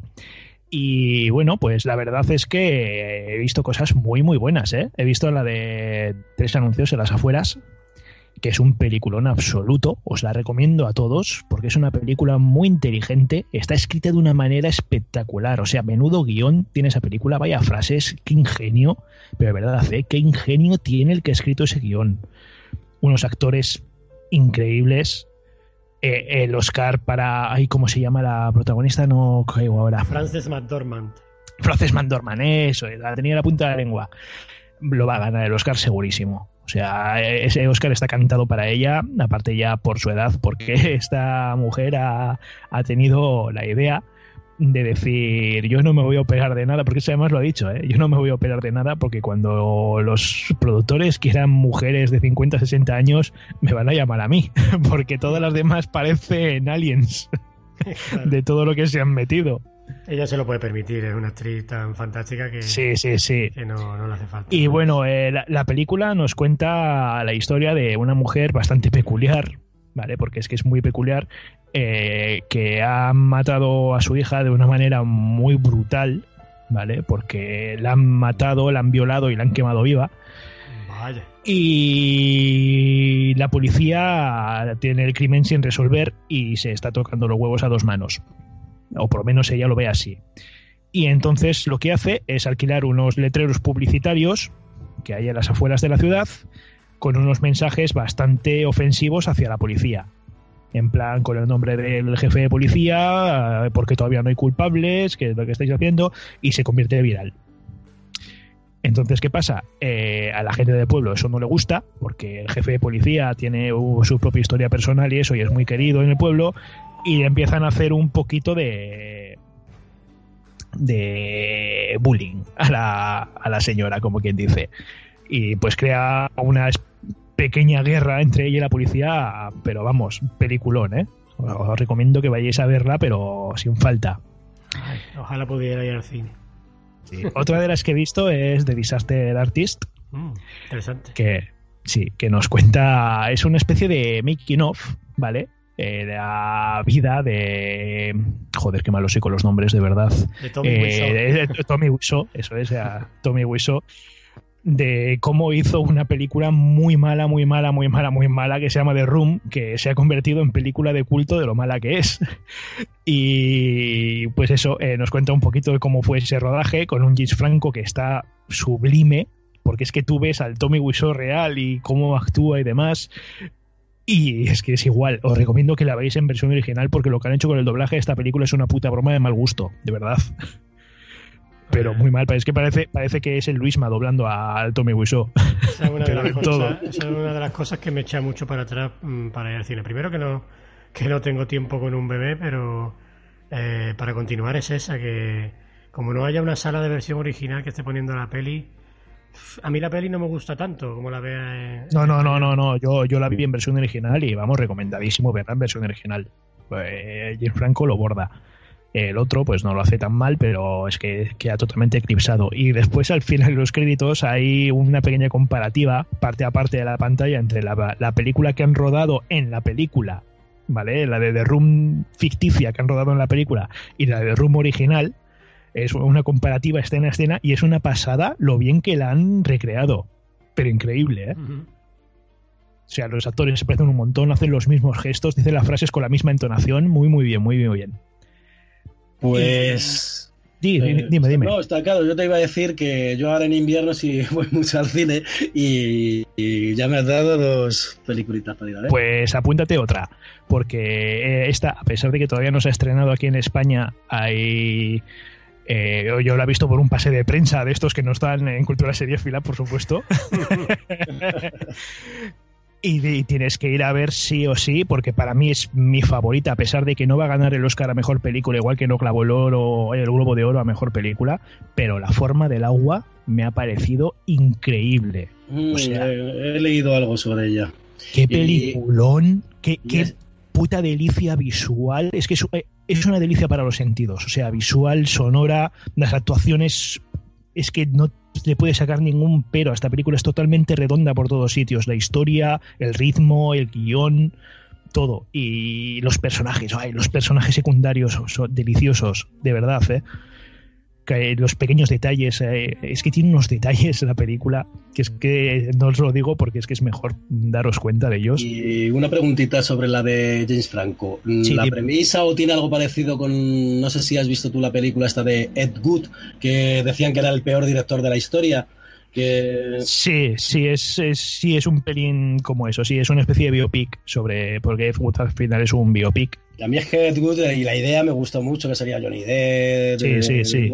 es mítica esa película también, cómo grababan las escenas de, de los ovnis, que eran... Sí, sí, no, esto, esto, es también, esto es también un cómo se hizo la película de The Room y un poquito también sobre la, pues la, vida la vida de. Más que la vida, porque es, eh, la vida de Matthew Wiso este es totalmente misteriosa. O sea, no se sabe ni de dónde viene, ni qué edad tiene, ni de dónde saca, porque es un tío que tiene dinero a porrillo. O sea, en la misma película dicen que la cuenta corriente de este tío es un. no tiene fondo, o sea, lo que quieras.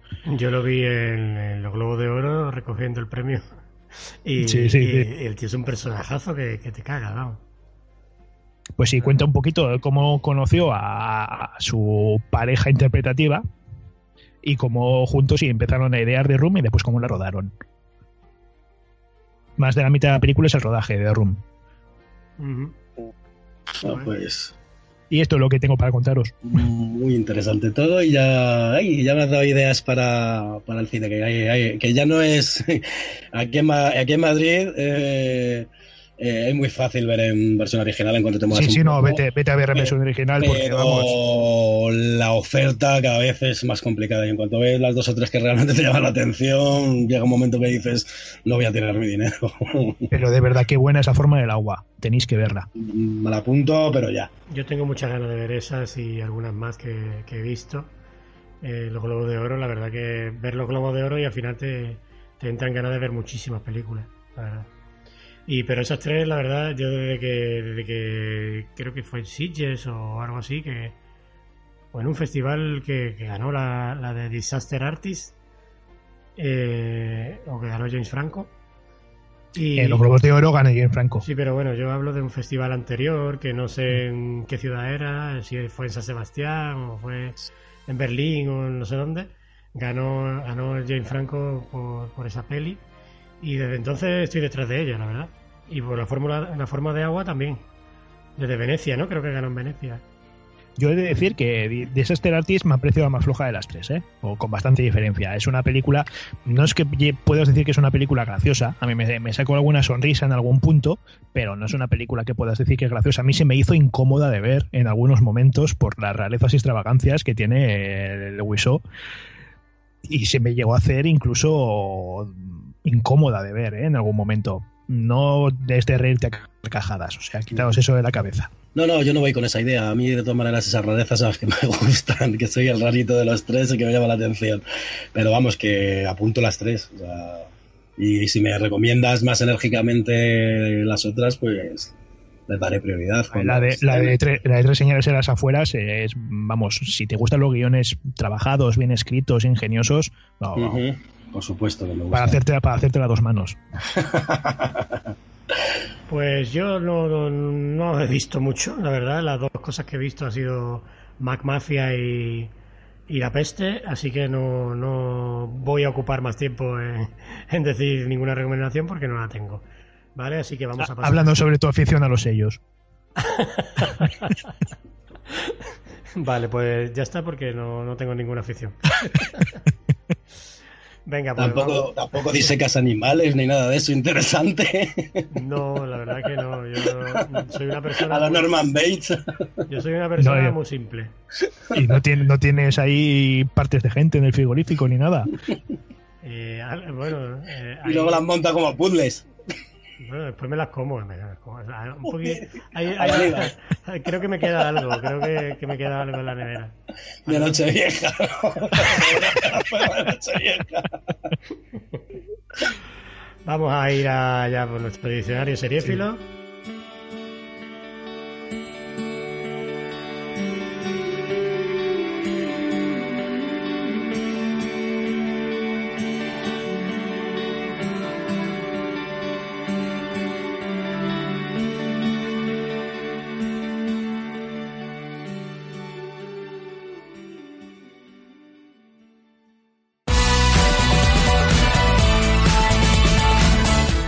¿Buscas un podcast de series diferente? ¿Y realities? Que sí, pesada, que sí, que hay reality.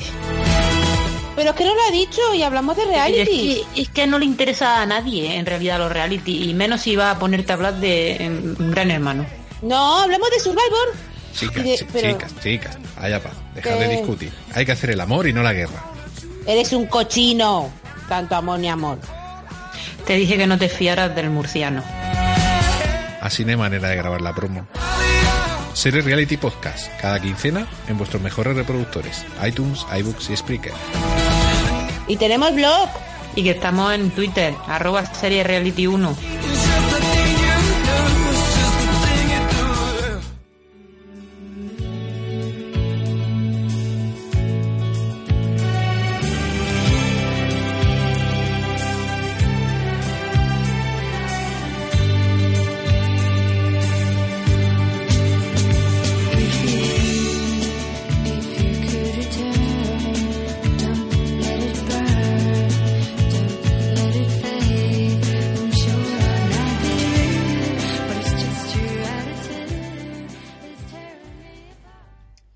Empezamos el año ampliando ese diccionario que estamos creando mes a mes. En esta ocasión os traemos una expresión muy utilizada en las series cuando quieren estirar el chicle en exceso y tienen que reaccionar para intentar reconducirse. La expresión es jump the shark o saltar el tiburón. Efectivamente, saltar el tiburón es una ocurrencia mediante la cual los guionistas de las series intentan reflotar a la desesperada una ficción que está en plena caída de espectadores. Recurrir a este tipo de momentos denota que los guionistas han perdido frescura y su fórmula se ha quedado antigua y la serie ha caído en calidad. La etimología se remonta a 1977, cuando durante el primer episodio de la quinta temporada de Happy Days, el protagonista, el famoso Fonsi, eh, saltaba literalmente sobre un tiburón eh, con esquíes acuáticos incluidos. Algo que estaba totalmente fuera de la coherencia interna de la serie. Entonces, a partir de ese momento, eh, cuando una serie hace algo que no tiene ningún sentido, para intentar recuperar espectadores, eh, ha saltado el tiburón. Es un momento, eh, digamos, como un pico en el que a partir de ahí la serie cae, cae, cae, cae hasta que acaba siendo cancelada. De hecho, esta serie Happy Days duró creo que siete temporadas más después de esto. Vamos con algunos ejemplos. Eh, yo empiezo y voy a proponer eh, The Walking Dead. Hay gente que puede pensar que todavía no ha saltado el tiburón, pero yo creo que sí lo hizo.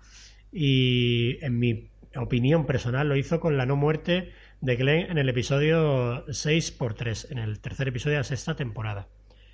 Cuando estaba rodeado por zombies sin posibilidad de escapar y no estuvieron varios episodios sin saber qué le había pasado para que al final se salvara de una forma de lo más inverosímil. Es decir, eh, era un- una maniobra, una línea argumental que no tenía razón de ser. Y ahí creo que para mí la serie quedó totalmente agotada. A partir de ahí ha ido decreciendo, decreciendo, decreciendo. No solo de, de calidad, sino también de espectadores. Aunque todavía tiene muchos, pero sigue, sigue bajando. Otro ejemplo es el de Dexter. Eh, Dexter, eh, el cenit de Dexter es el final de la cuarta temporada, que muchos pensamos que podría haber sido el final de la serie, eh, pero la serie continuó cuatro temporadas más. Tras la quinta temporada, en la que no supo estar al mismo nivel, era muy difícil, yo lo entiendo. En el último episodio ocurre una cosa detrás de una cortina que evitaba lo que era inevitable y era hacia donde se dirigía la serie claramente. Por no hacer spoiler, no lo digo. Momento eh, que se produce después, dos temporadas después, creo, en, sí, en la séptima. Y ahí, en mi opinión, fue cuando Dexter saltó el tiburón. Venga, eh, ¿qué ejemplos tenéis vosotros?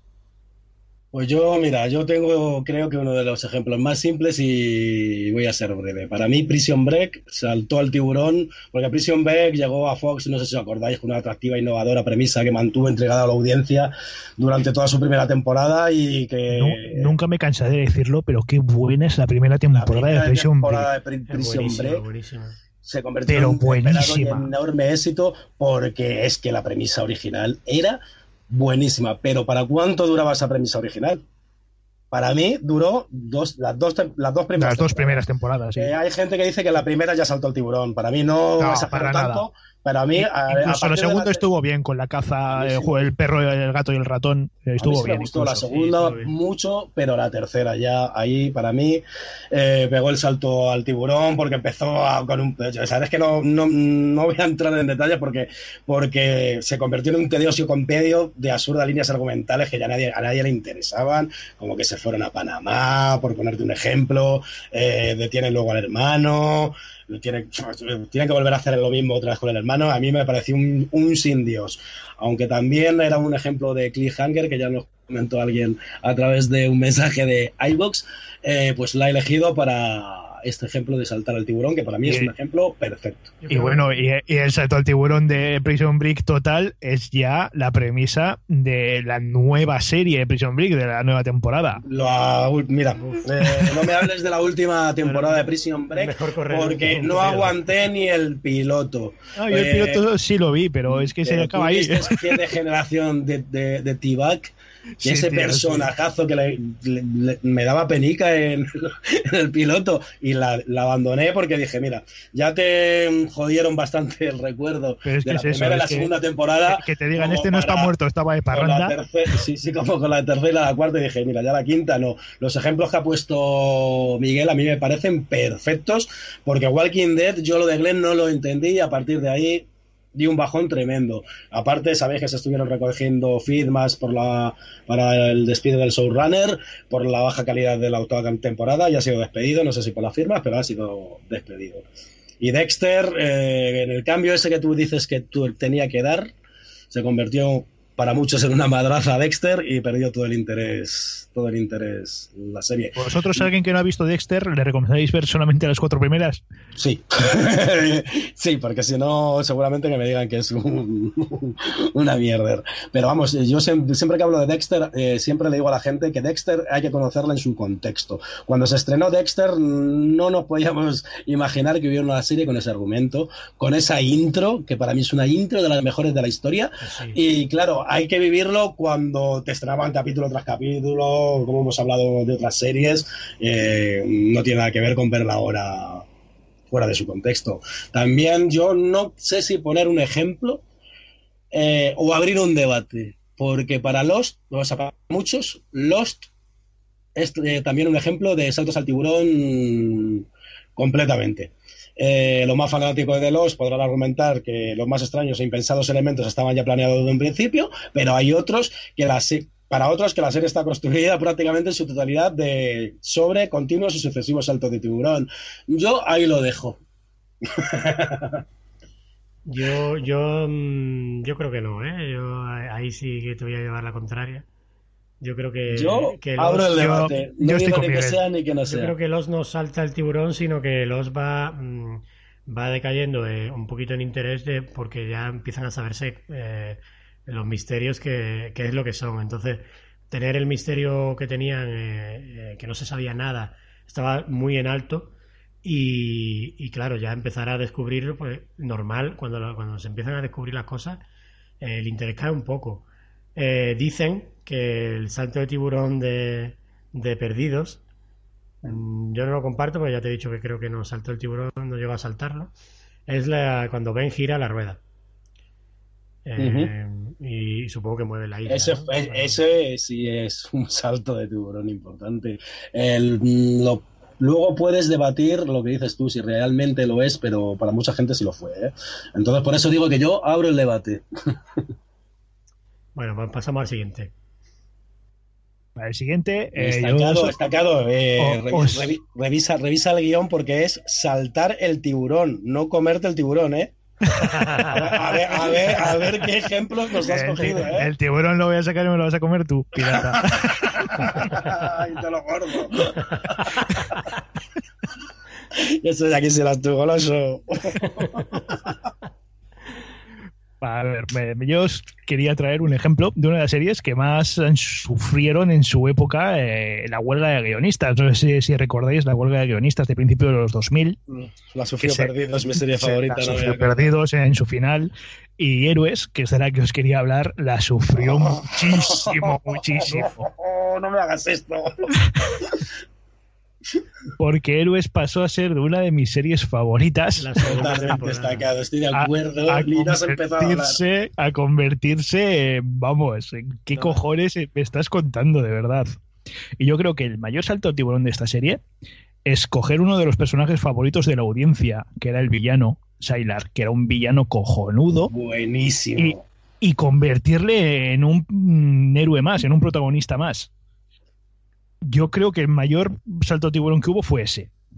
Bueno, Es yo- que esta- estaba repleto, repleto. Héroes eh, o sea, una vez que. Yo no recuerdo exactamente cuándo pega ese cambio, pero creo recordar que es en la segunda final de las de las de en la segunda temporada. en la segunda temporada, Sí, ¿no? Y Una es temporada que tiene eh, 7, 8 capítulos solo por la huelga de guionistas.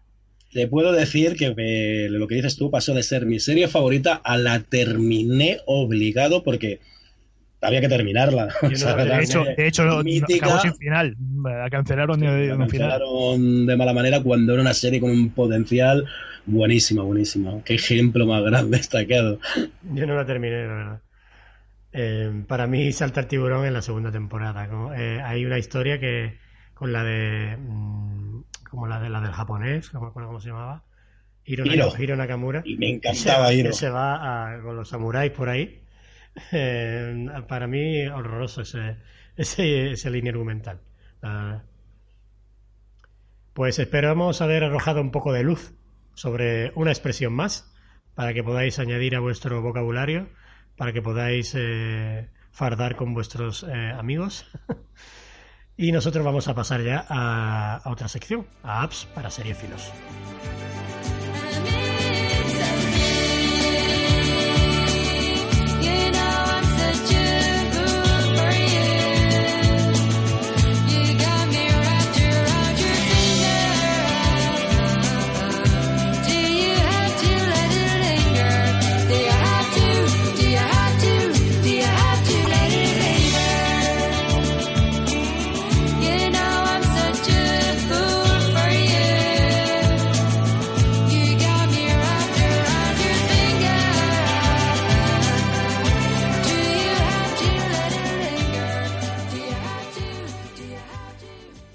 Como cada mes queremos traeros aplicaciones que os faciliten vuestra vida. En esta ocasión vamos a hablar de una aplicación pensada sobre todo para la gente que paga por ver series.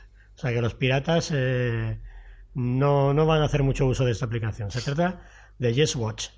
JustWatch es una página web y aplicación de móvil muy sencillita que sirve para averiguar dónde ver tus series y películas favoritas, algo que cualquier fan, vamos, fan y usuario actual de las plataformas de pago eh, nos gusta y demandamos muchísimo. Tan solo hay que elegir los proveedores en los que estás dado de alta y buscar qué hay de nuevo o también puedes localizar una serie que no sepas en dónde ver. También se puede, por supuesto, filtrar por géneros, años, etcétera. Lo primero que Just Watch te pide es que marques qué, ser- qué servicio de streaming posees o los que te interesan para poder empezar así a sugerirte. Automáticamente aparecen las series por orden diario. Si has marcado Amazon, Netflix, HBO y Movistar, te aparecerá lo nuevo que hayan puesto ese día en cada una de ellas. Y si, si sigues tirando para abajo, te aparecen todo lo nuevo, pero de días anteriores. Así co- con un golpe de vista puedes ver si hoy ponen el siguiente de McMafia en Amazon o si Movistar han colgado las dos temporadas de Nurse Jackie. ¿No te importa la novedad o quieres buscar una serie concreta? Solo hay que buscarla y sabrás que la plataforma poseen sus qué plataformas poseen sus derechos. Yo he buscado series que últimamente me traen de cabeza porque no sé muy bien dónde, la- dónde se pueden ver. Una de ellas es Halt and Catch Fire, que es ya MC España, pero que ahora mismo no se puede ver en ningún sitio más allá de las reposiciones lineales del canal. Es decir, te aparece que ningún proveedor la tiene. Efectivamente, Así es, no aparece ningún tipo de resultados. Vamos a buscar otra que seguro que es multiplataforma. Efectivamente, de Arrow podemos ver cinco temporadas en Netflix y solo la sexta en Movistar.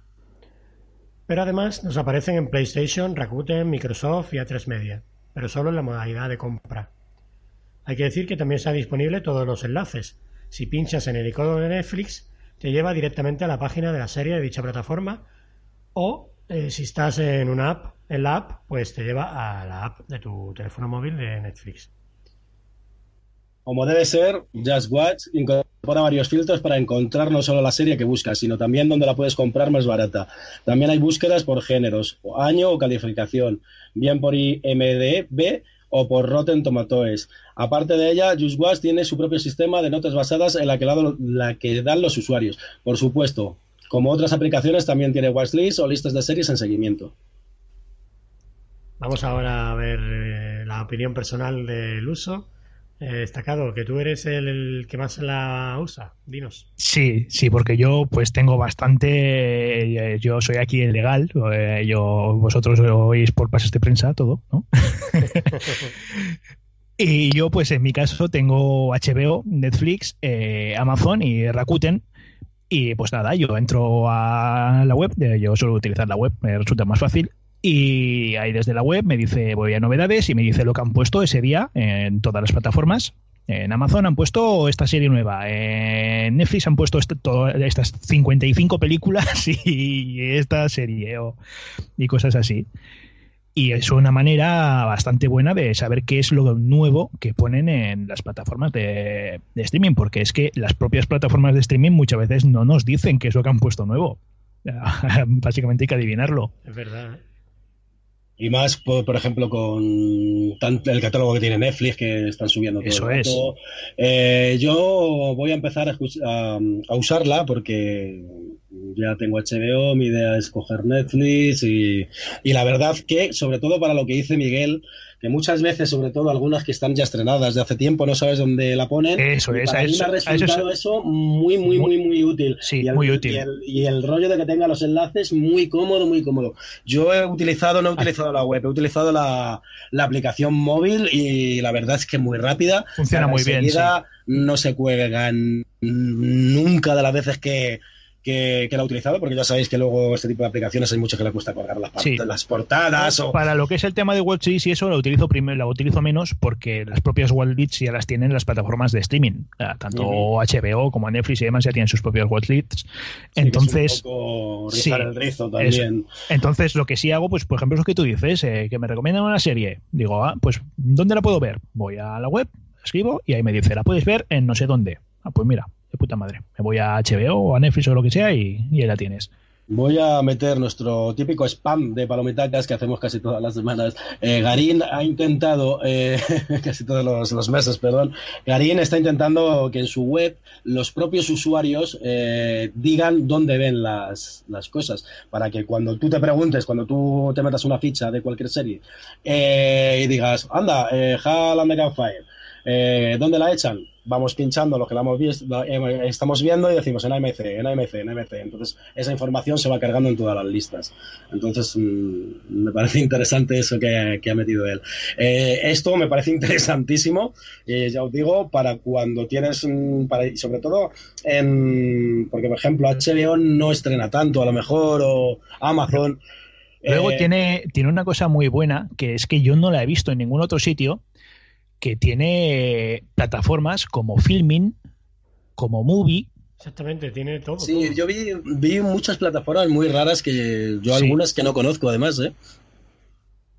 O sea, me parece muy interesante la, la aplicación esta, Eh, ¿eh? incluso PlayStation Store o, o Apple Store también. Sí, o Google Play o iTunes. Sí, para que puedes comprar, te, te va ofreciendo el, el baremo de precios, que eso también es muy interesante, la verdad.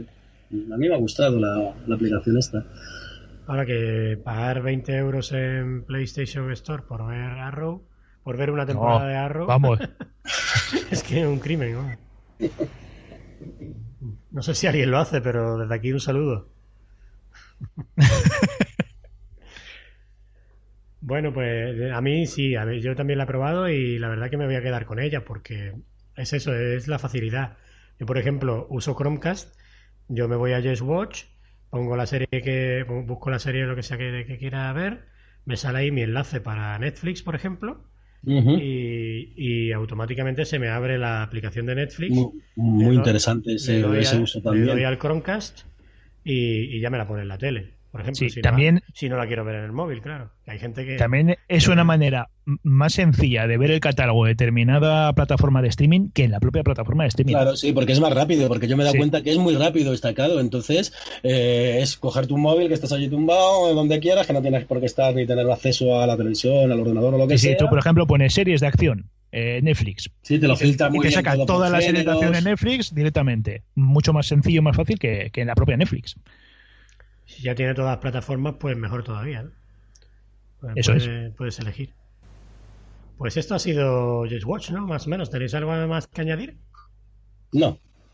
A mí me parece una aplicación muy útil que desde aquí recomendamos. Y pasamos al tema principal de este mes de enero, que no es otro que un tema muy candente y que parece que no va a dejar de estarlo eh, por el bien de todos, que es el feminismo.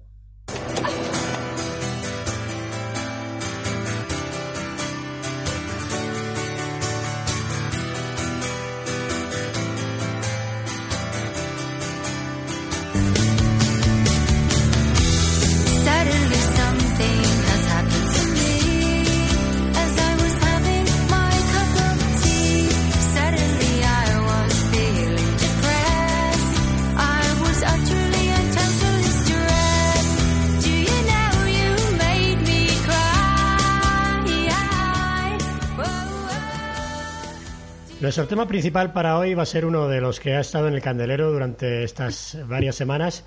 Yo diría que ha sido el tema de estrella de 2017, eh, que no es otro que el feminismo. Probablemente también será el tema de 2018. eh, yo creo que para bien, ¿no? Para hablar de feminismo necesitamos mujeres porque esto está... demasiados hombres somos aquí. Así que hemos invitado a una que sabe bastante sobre el tema y que nos puede orientar sobre todo a no meter la pata, que es muy fácil en esta materia y probablemente lo hagamos, así que ya pedimos, pedimos perdón por adelantado. Se trata de la jefa de todos, Miriam. Bienvenida a Cultura Serífila. Muchas gracias por invitarme. Bueno, voy a intentar poneros, poner algo de luz, pero tampoco, no es fácil, ¿eh? No es fácil. No, A nosotros somos muy fácil de iluminar, ¿eh? Sí. Ilumina nuestro que me ha tocado camino. un tema, me ha tocado un tema un poquito que los trolls salen por, como setas, pero bueno, a ver cómo, cómo Pero los Con, controlo. con esta te- que con este tema da igual lo que digas, que te van a tachar de lo sí, que sea. sí, Sí, sí. lo sé, lo sé. Pero da O- igual. Da igual. O una frase que digas puede ser utilizada siempre en tu contra. Bueno, me da igual. Trolls, venir a mí, que tengo para todos. somos, so- somos valientes. Pero el- el- los trolls son bienvenidos, claro, siempre son bienvenidos. Siempre, Sí, siempre. sí, sí. Sí, sí. No, no hay ningún problema. Bueno, vamos a empezar con lo último, eh, que ha sido los Globos de Oro, que ha reabierto un debate que no cesa en Hollywood, como por supuesto es el del acoso, ¿no? Eh, bueno, Miriam, vamos a, primera pregunta. ¿Qué te pareció el tema de los vestidos negros y, y la campaña Time's Up? Bueno, mm, yo antes de, de abordar el tema de los vestidos negros y la campaña Time's Up, me gustaría un poquito poner antecedentes a los oyentes porque no sé si saben de dónde cae todo. ¿Vale? Eh, en octubre de 2017 sale un artículo en el New York Times hablando de que Herbie Weinstein, un productor, creador de Miramax, una productora hiper importante, o sea, todos hemos ido al cine y hemos visto Miramax, estamos hablando que ha producido Pulp Fiction, Shakespeare in Love, El paciente inglés, muchísimas cosas. Pues eh, cinco mujeres enviaban una carta a New York Times destapando el tema de que eh, el señor, pendejo este, pues se dedicaba a acosar a las mujeres y a manipularlas y a con- utilizar todo su poder para conseguir que no que en el momento dado, si no hacía lo que él quería, pues no ascender o no entrar en el mundo de Hollywood. Eh, Ashley Judd, que es una actriz conocida, eh, es una de las que firma este, este manifiesto. eh, ya había escrito años atrás un libro hablando del tema, pero sin dar nombres. Yo creo que aquí es donde está el hecho diferencial del 2017. Y además a partir de mediados de 2017, porque durante mm, los Emmy, antes de que se den los premios, hay unas mesas redondas en que actrices, actores, directores, tal, se reúnen y hablan del tema. Pues si mm, podéis encontrar, esto me parece que está en la web de la Entertainment Weekly, la mesa redonda que hubo de mujeres creadoras, y había actrices de Shameless, estaba la actriz de Insecure, estaba Pamela Andel, había muchas. El tema que se habló, y se habló con naturalidad además, es que era habitual y lo explicaron todas, de haber ido a, una, a un casting y decirle, señorita, quítese la blusa y enséñeme las tetas. Y la chica preguntar, y la actriz preguntar, ¿y esto dónde sale del guion? No sale en ningún sitio, usted quítese la camisa y enséñeme las tetas. Eso se dijo en eso, eso, son, esa- eso creo que es como a principios de verano más o menos, y no se dijo ningún nombre. La diferencia ahora está en que empezamos a decir nombres.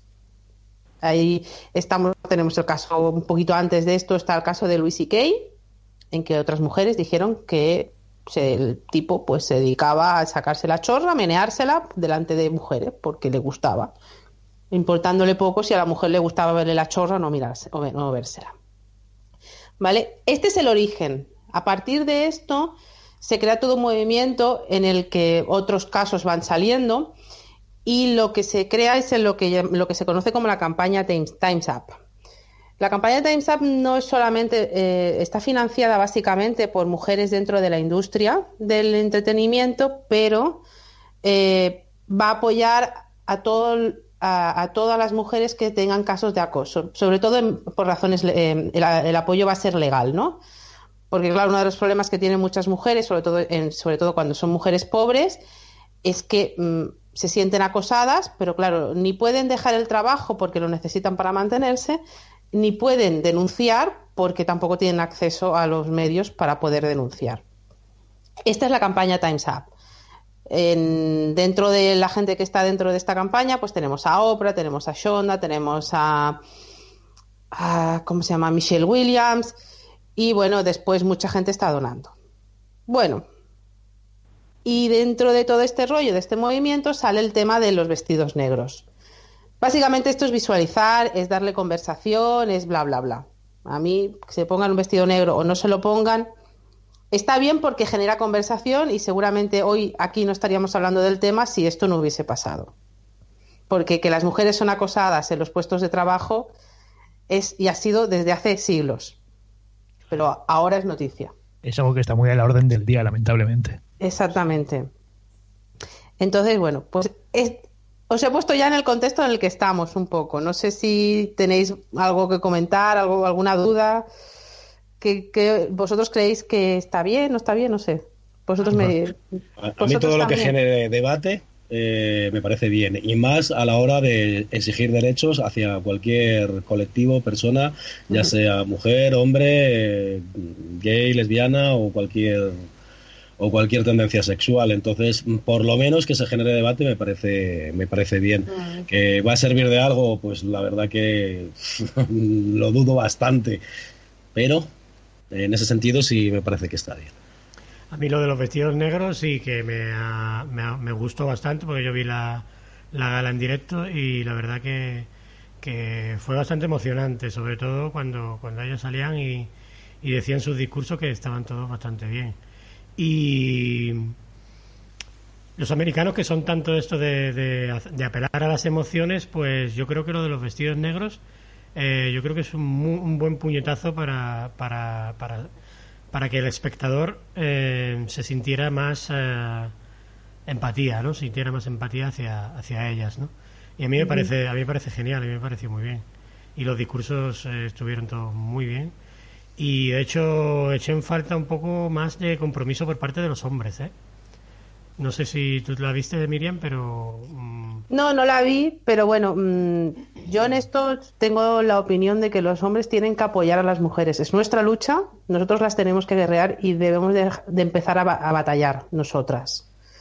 Eh, porque es que es nuestra guerra y lo que queremos de los hombres es que estén detrás nuestra apoyándonos y no mm, dándonos eh, puñaladas por la espalda. Claro. Eso es lo que yo exijo de, de la comunidad masculina, por decirlo de alguna manera, ¿no?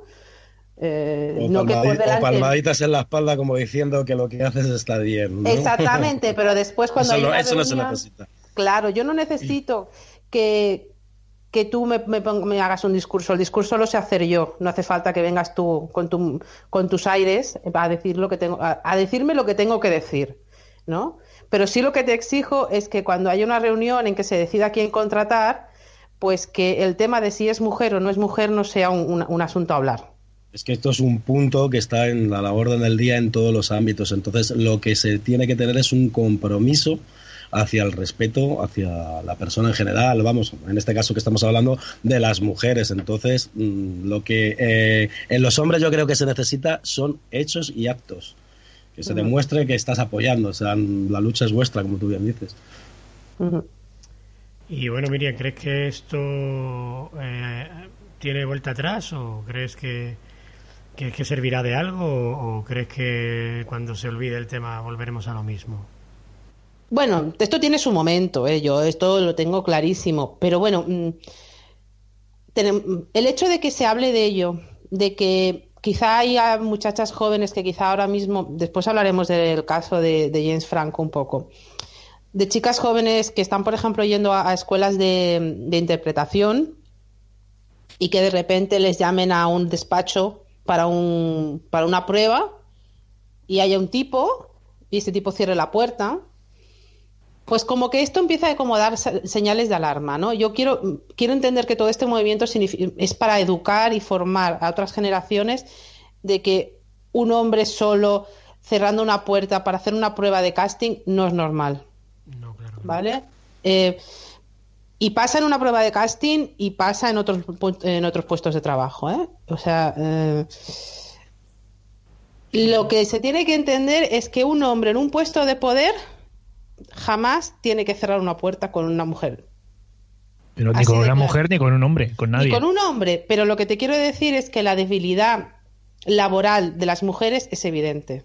Sí, pero bueno, aquí tenemos un tema que es casi un tema subyacente a todo esto, que es que alguien con una posición de poder está exigiendo diversos privilegios de origen sexual, de carácter sexual, a alguien de una posición de poder mucho menor. Eh, tenemos casos como el de Kevin Spacey, que se le ha acusado de acosar y sexualmente a jovencitos. O sea, no es algo que sea exclusivamente solamente de mujeres. Eh, por eso, eh, que no digo, que no, ojo, que no digo que, que no sea así, pero, pero ¿qué es eso? Que aquí el tema es que gente en posiciones de poder está mm, mm, beneficiándose de esa posición de poder para obtener privilegios mm, de gente que no la tiene.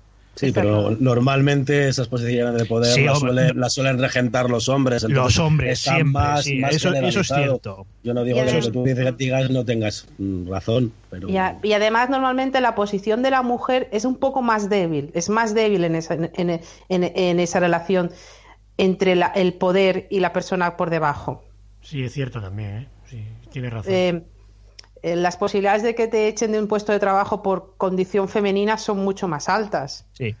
Es así de claro. Entonces, la sensación de que tienes que decir que sí a ciertas cosas, porque si no vas a perder la oportunidad laboral, pues es, muy, es evidente. Sí, pero bueno, que lo que decía, en el caso de Kevin Spacey, los chavalillos estos que llevaban el café tenían la misma impresión de que si decían que no, eh, también iban a ir a la calle. Mm, Sí, sí, sí.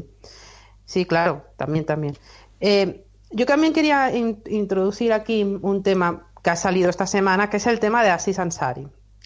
Eh, es, es un tema un poquito delicado y al que yo eh, Delicado y muy complicado. de- y muy complicado, ¿eh? hay opiniones diversas. Voy a intentar poner un poquito en contexto, y más que nada para que en- en- expliquemos un poco qué, es lo, qué son estos roles de poder y de tener control de ciertas situaciones. Así Sansaris es el creador de Master of None, una serie en que la hace como de, bueno, de un poquito tontorrón y que tiene hasta problemas para relacionarse con las mujeres.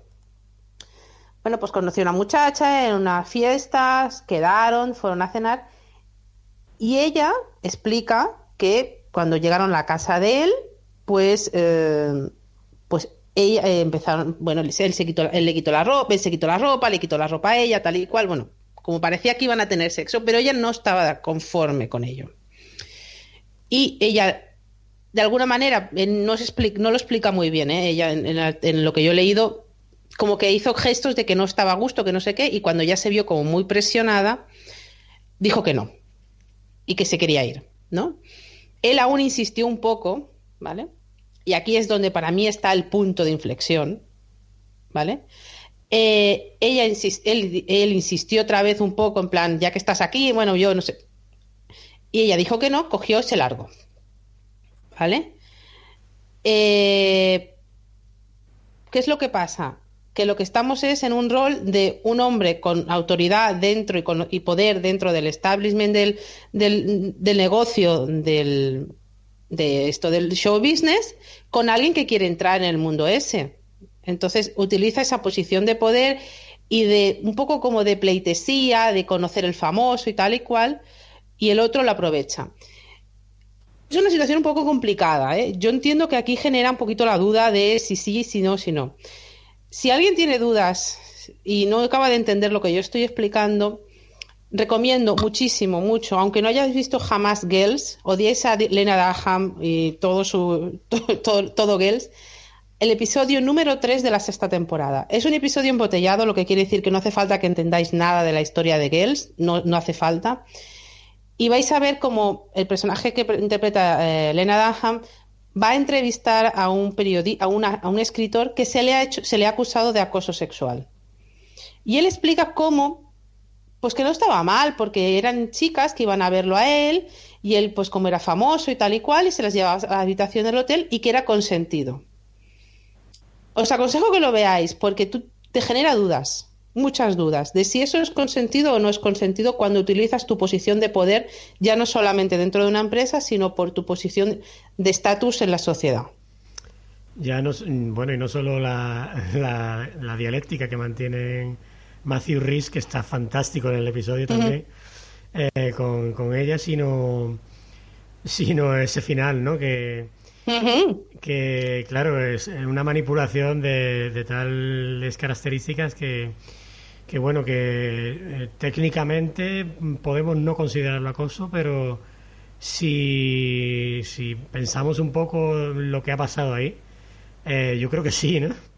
Claro. Eh, aquí podríamos entrar en si realmente tú te sientes coaccionado al hacer eh, algo, como dice Miriam, eh, ante una situación eh, que te genera estrés porque tú piensas que a lo mejor si no accedes a ciertas cosas, a lo mejor no vas a poder acceder a ese puesto de trabajo. Entonces, mmm, roza, roza el acoso y ya dependiendo de, cómo se haya sentido la persona que ha estado ahí o de, la forma en, en que él se haya también expresado. Eh, te, eh, tú en muchas situaciones laborales con tu jefe te sientes coaccionado aunque realmente no te esté diciendo que tienes que hacer una cosa. Claro, eh, de, entrada, claro. de entrada la relación que se establece es esa, ¿no? Pero es que también aquí hay muchas cosas que, que, no están muy bien explicadas en el testimonio de la Claro, entonces esta. es por eso por lo que digo, Eh, que puedes porque- tomártelo por ese lado o no. Porque es que, a ver, eh, dejando de lado una posición de poder con alguien que quiere acceder a la industria y esto, yo salgo por ahí a una de, de ligue, ¿no? Conozco una chica, eh, hablamos, tonteamos, nos Sí, pero, tú liamos. no- pero tú eres alguien, ¿eh? Tú eres Sí. Antonio Banderas. No, no, no, yo no soy Uy, nada, yo soy, yo soy yo. Yo soy yo. No, no, y le pero pone la voz el del gato para ligar. Eh, sí, no, no, pero, no, pero yo te estoy poniendo Pero en este eh, caso, en el el- caso que él sea Aziz Ansari tiene mucho sentido en una Sí, fiesta sí, sí, sí, anterior sí. a los Emmy, ¿eh? Ya, bueno, sí, pero bueno, yo te, un estoy poniendo, yo te estoy poniendo el caso de que yo sea yo y una chica igual a mí, o sea, ni de encima ni debajo ni nada. O sea, Bueno, estatus social y al igual al mío. Y nos gustamos, eh, hablamos, tonteamos, nos liamos, ahora digo vámonos a mi casa, dice que sí, y luego después en mi casa eh, dice que no, que no, que no quiere. Yo la, como ya estoy con el calentón, la insto a, a, venga, eh, no, eso es, eh, o sea, el caso es el mismo, exactamente quitando el estatus social. Al final la chica se va. Pero eso sería un acoso. Mm, yo creo que sí. Yo creo que deberías de respetar la decisión de El momento en que hay que un te dice no, Pero- que no. En el que momento no, en que hay que a un ti no, se te vaya un poquillo, un, que se te vaya un poquillo así, no te digo que no por la situación y tal, pero en el Pero- momento que te dicen que no tienes que respetar. Y además os digo una cosa. Yo leía un artículo sobre el tema escrito por, mm, en- en- por Víctor González en, en GQ y decía algo muy interesante. No es, no es que diga no, pero también lo es que no diga sí. ¿Vale? De verdad, ante cualquier duda, pensar que es un no. Siempre. De verdad. Es que es así, porque ante cualquier duda es mejor pensar que es un no. Si va a ser sí, no os preocupéis, acabará siendo sí. Yo soy de esa opinión también, Miriam. O sea, ante la duda, ante la- el asomo de duda que tengáis, te os doy, hombres que escucháis cultura seriéfila, ante la duda, por favor, es un no. ¿De acuerdo? Si tenéis una mujer delante con un par de narices, os vais a llevar dos hostias. Directamente, claro directamente. Si no, podéis haber hecho algo que quizá en ese momento no haya sido malintencionado, pero primero habéis hecho algo mal para otra persona y si sois unas personas, alguien más o menos decente, eso os va a quedar en conciencia. No te puedes sentir cómodo en ese momento o cómoda en ese momento, no hace falta que hagas que hagas nada, sino que en ese momento tú da igual lo que pase antes, que te hayas enrollado, que te hayas calentado, eh, tú eh, en cualquier momento puedes tener la decisión de decir que no, hasta aquí hemos llegado. Entonces, Por supuesto que sí. ¿Vale? Perdonad, eh, nos hemos ido de la serie, disculparme. No, pero No, nos no. hemos ido a series, pero seguimos en el feminismo. No, este tema, este tema era, bueno, era así. Ahora mm, ya vamos a pasar al siguiente bloque que tenía preparado, eh, que es el de mujeres creadoras. Eh, una de los de las grandes conversaciones que ha habido durante los Globos de Oro fue que por qué no había nomi- mujeres nominadas a la mejor dirección, cuando en realidad ha habido muy buenas pelis este año, sobre todo este año, eh, dirigidas por mujeres. Eh, Greta Gerwig, por poner un ejemplo, que Lady Bird habla maravillas de ella. Eh, ¿Por qué, Miri? ¿Por qué? Bueno, en los Oscars es clásica, es, que es muy claro, por ejemplo, ¿no? La gente que vota a los Oscars son 95% de hombres blancos, de personas blancas. De ellas, un 77% son hombres y además tienen más de 60 años. Está dicho, está dicho. Y en Hollywood, donde la producción de cine es exagerada, ¿vale? Solo un 6,4% un 6,4% la hacen mujeres. Entonces, claro, mm, es que al final es, es que es poca Son producción, son datos demoledores.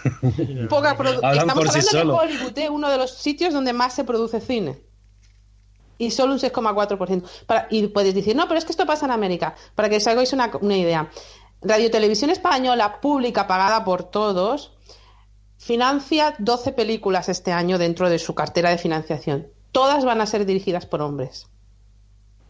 Vaya. Y eso, todas. Entonces, claro, si todas van a ser dirigidas por hombres, las, porque seguramente, mm, pongo casi la mano en el fuego, el equipo que ha, dirigi- ha escogido las 12 películas está formado por hombres. Claro. Pues claro, es que estamos en esa endogamia en que no nos movemos.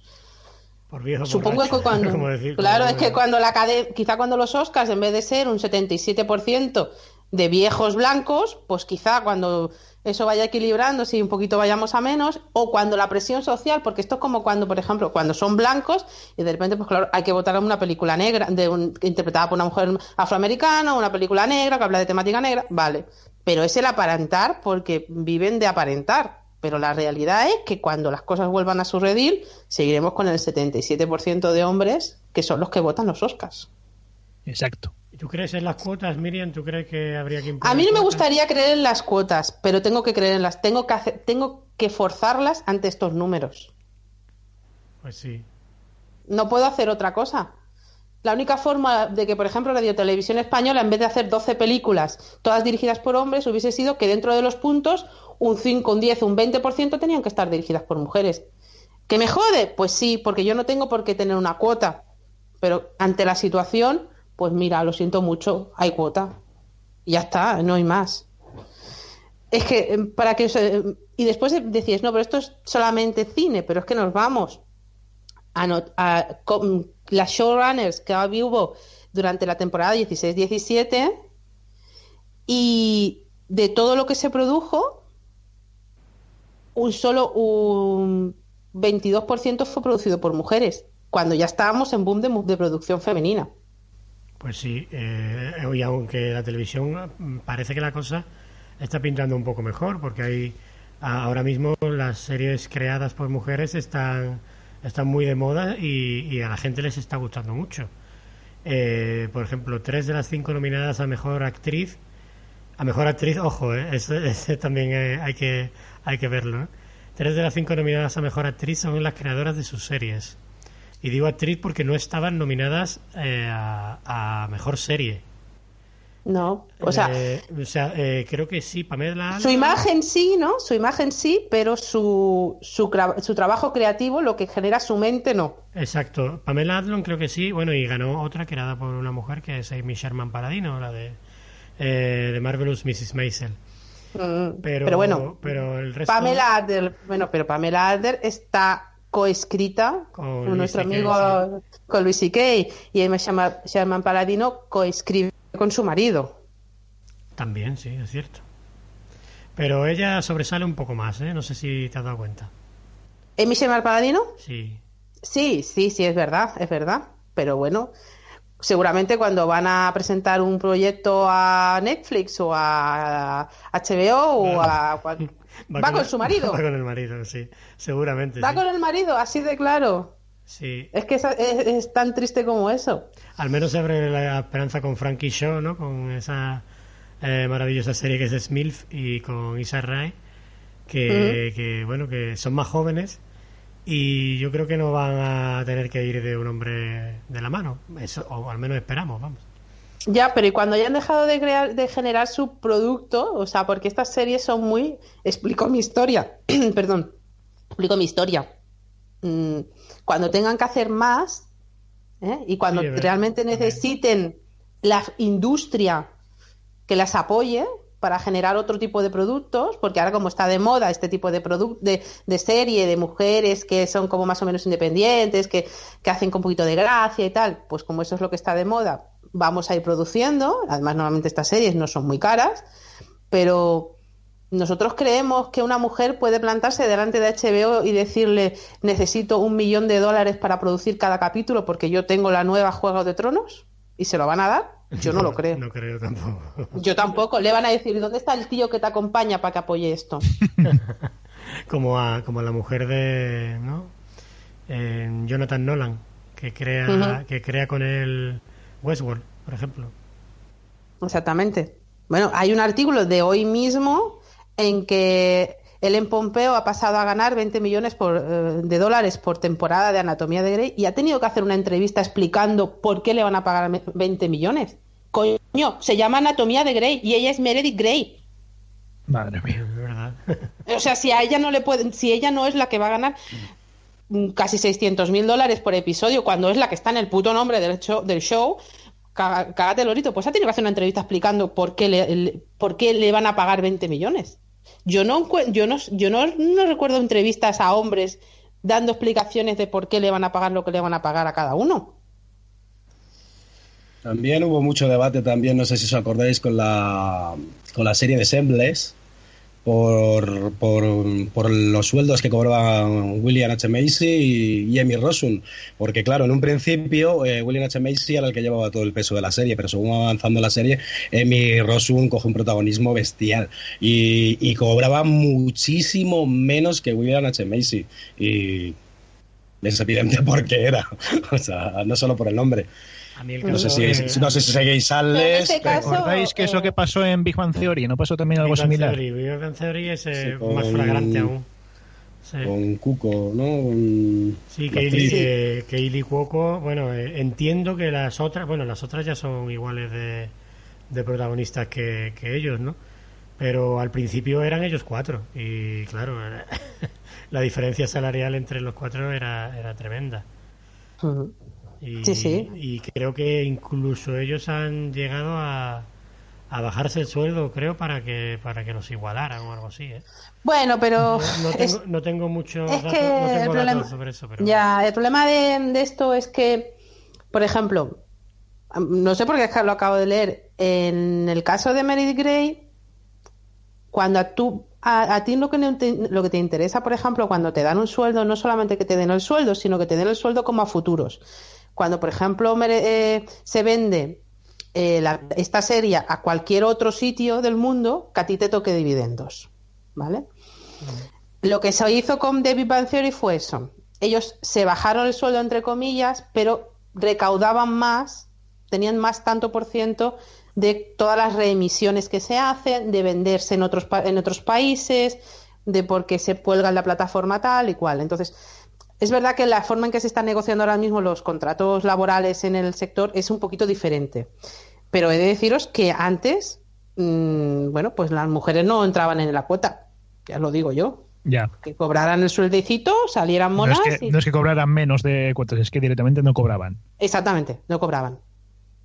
No cobraban. Ni se les ofrecía, ¿eh? Ni se les ofrecía. Aunque tu nombre fuera el puñetero nombre que sale en el nombre de la, de la serie, daba igual. Sí. He de decir que en es- es- he de decir que en este caso podemos criticar mucho a- Anatomía de Grey, Scandal, eh, ¿quién, eh, How to Get Murder, pero la fuerza, lo que ha hecho Shonda Rhimes por las mujeres y mm, es increíble. O sea, es de las que más apoya el que la producción de las, en que haya mujeres, en que haya mujeres fuertes. Después supongo que hablaremos del tipo de mujeres que estamos viendo en las series, pero en este caso es lo que ella hace es lo que más se nota. Es como ella está apoyando a las mujeres no solamente en su en dándoles personajes, sino también en las negociaciones. Y eso Pues sí, la verdad que, que, ¿Pero bueno, por qué es? las series sean un poquillo malas. Claro, pero ¿por qué es? pero- Porque Shonda Rhimes es showrunner, es, es productora ejecutiva y tiene poder. Y hay una mujer de poder de- tomando decisiones. Y, y tiene la capacidad de decir en una reunión, no, no, a esta señora se le paga lo mismo que al otro. Hombre, Claro. Pero, en lo que yo pido, por ejemplo, de los hombres es que los hombres también salgan diciendo, no, no, a esta mujer se le paga lo mismo que a este hombre. O más, porque su nombre está en el puto título de la serie. pues sí, la verdad que sí. Mm, ¿Sabes? Bueno, eh, ya que has abierto el melón de los personajes femeninos, vamos a, a pasar a hablar de ellos. Eh, Es Hmm. obvio que, que hay un cambio en la forma de representar a la mujer eh, desde hace 20 años hasta ahora. Pero, ¿te parece suficiente el término mujer fuerte o mujer dueña de su destino para describir a estos nuevos personajes femeninos? Bueno, al menos lo que hemos conseguido en los últimos años es que las mujeres tengan su propio discurso y que su discurso no venga dado por los hombres. Yo aquí querría hacer una puntualización porque es algo que yo escucho, porque como siempre hay un listo en, el- en todas partes. Eh, de repente alguien dice, es que claro, si una serie está ambientada en la época media- de la Edad Media, pues claro, no puede salir una mujer mandando, no puede salir no sé, ya, evidentemente. O sea, una cosa es que se ajuste a la al momento histórico en que las mujeres lamentablemente pues no hemos tenido la visibilidad, el poder que nos tocaba, eso es evidente, esa es la historia y no se puede tocar si haces un elemento, un- un e- si haces una serie en cualquier época histórica, ¿vale? Eso es una cosa. Y otra cosa es que la persona, el personaje femenino que salga no tenga un arco propio y no tenga un arco en que ella no dependa de ninguna relación amorosa para tener una conversación, ni eh, o es madre, o es, es- o, o es hija, o es mujer, o es esposa. O sim- Eso- sim- son- simplemente son las una- tres una conversaciones comparsa, en que ¿no? se- exactamente. No, yo en mi rol autónomo tengo mi arco que explica algo. Claro, Y no necesito ningún hombre de comparsa para que me dé el feedback para poder avanzar. Yo creo que ese es el gran cambio. ¿eh? Claro, con- Mm, poner el foco en ella, en el, o sea, mm, el punto de vista, eh, Mm. contarla desde el punto de vista de, de- de ese personaje femenino, claro. Exactamente. Entonces yo creo que ahí está el hecho diferencial. Después tenemos, es verdad, series. Entonces después hay como dos movimientos en mi opinión, ¿no? Hay la serie feminista que quiere hablar de feminismo y ahí podemos incluir Insecure, podemos incluso un poquito incluir Smil, podemos incluir muchas series que hablan del feminismo en, en su tema, en Girls, por ejemplo, hablan de feminismo dentro de su discurso de, de la historia. Y después hay series que a mí esas me gustan más, incluso, en que el feminismo está ya asentado en la serie y, es, y no es tema. Es normal, no se trata. Pienso, por ejemplo, en los 100. Las mujeres tienen poder y en, jamás, en ningún momento, se cuestiona ese poder. De hecho, es que es quien más poder tiene. Exactamente, pero ni siquiera hay una conversación, No, no, no, hay no, no. nada, jamás. Y yo, por ejemplo, he estado viendo este último fin de semana No Offense en HBO, una serie sobre policías, en que las mujeres son la jefa de policía, la segunda, la teniente, o sea, la, la cúpula de esa, de esa comisaría son mujeres. Hay hombres que trabajan para esas mujeres y jamás el tema de tú eres más inferior. Es que no hay, no sale en ningún momento. El trato que tienen entre ellos es totalmente neutro. Ese es el punto en que yo quiero llegar, ese es el mundo en que yo quiero vivir. Pero Claro, sí. de momento no existe. De momento solo lo veo en las series y en algunas solamente. Pues sí, es muy poca, la verdad. Y muy pocas, no muchas, pero bueno, ahí vamos, ahí vamos, ahí vamos. No las grandes, pienso por ejemplo en series como muy famosas como The Walking Dead, en que sí que hay mujeres fuertes, pero siempre el- la fortaleza muchas veces se, las ha- se la ha dado un hombre. Y siempre al final las mujeres quedan como en segundo plano o cosas así. Sí, bueno, el Ahí mismo Juego de Tronos, por ejemplo. Por el mismo Juego de Tronos. El personaje que más evoluciona en Walking Dead es Carol, no así por su propio pie. Carol se llama la. Sí, pero Sí. Carol en ningún momento tiene un rol de líder. Sí, pero. Sí, bueno, eso sí, eso sí. sí. Sí. Y la razón por la que, por ejemplo, un- uno de los personajes eh, femeninos pasa a tener rol de líder es porque deja de haber el compañero masculino. Los que seguís de Wal- es que no quiero hacer spoilers aquí, pero No, no, sí, sí. Se lo da Rick. Sí, pero- eh, pero- se lo da Rick el poder, vamos. no, pero no se lo da hasta que no falta ese compañero. Eso es, Sí, eso es. Maggie, Maggie no era ningún líder. Exactamente. Sí. Entonces, Vale, eh, vale, vale. Exactamente, eh, eh, y eso es lo que yo voy, o sea, el poder te lo tiene que dar un hombre, ¿no? Eh, Yo te, yo te cedo aquí este trocito de poder, este cachito, para que tú tengas aquí tu rollo. Pero eh, tampoco te pases, ¿eh? Porque aquí quien manda soy yo. Bueno, Eso eh, es lo que hay que evitar. claro. Esperamos.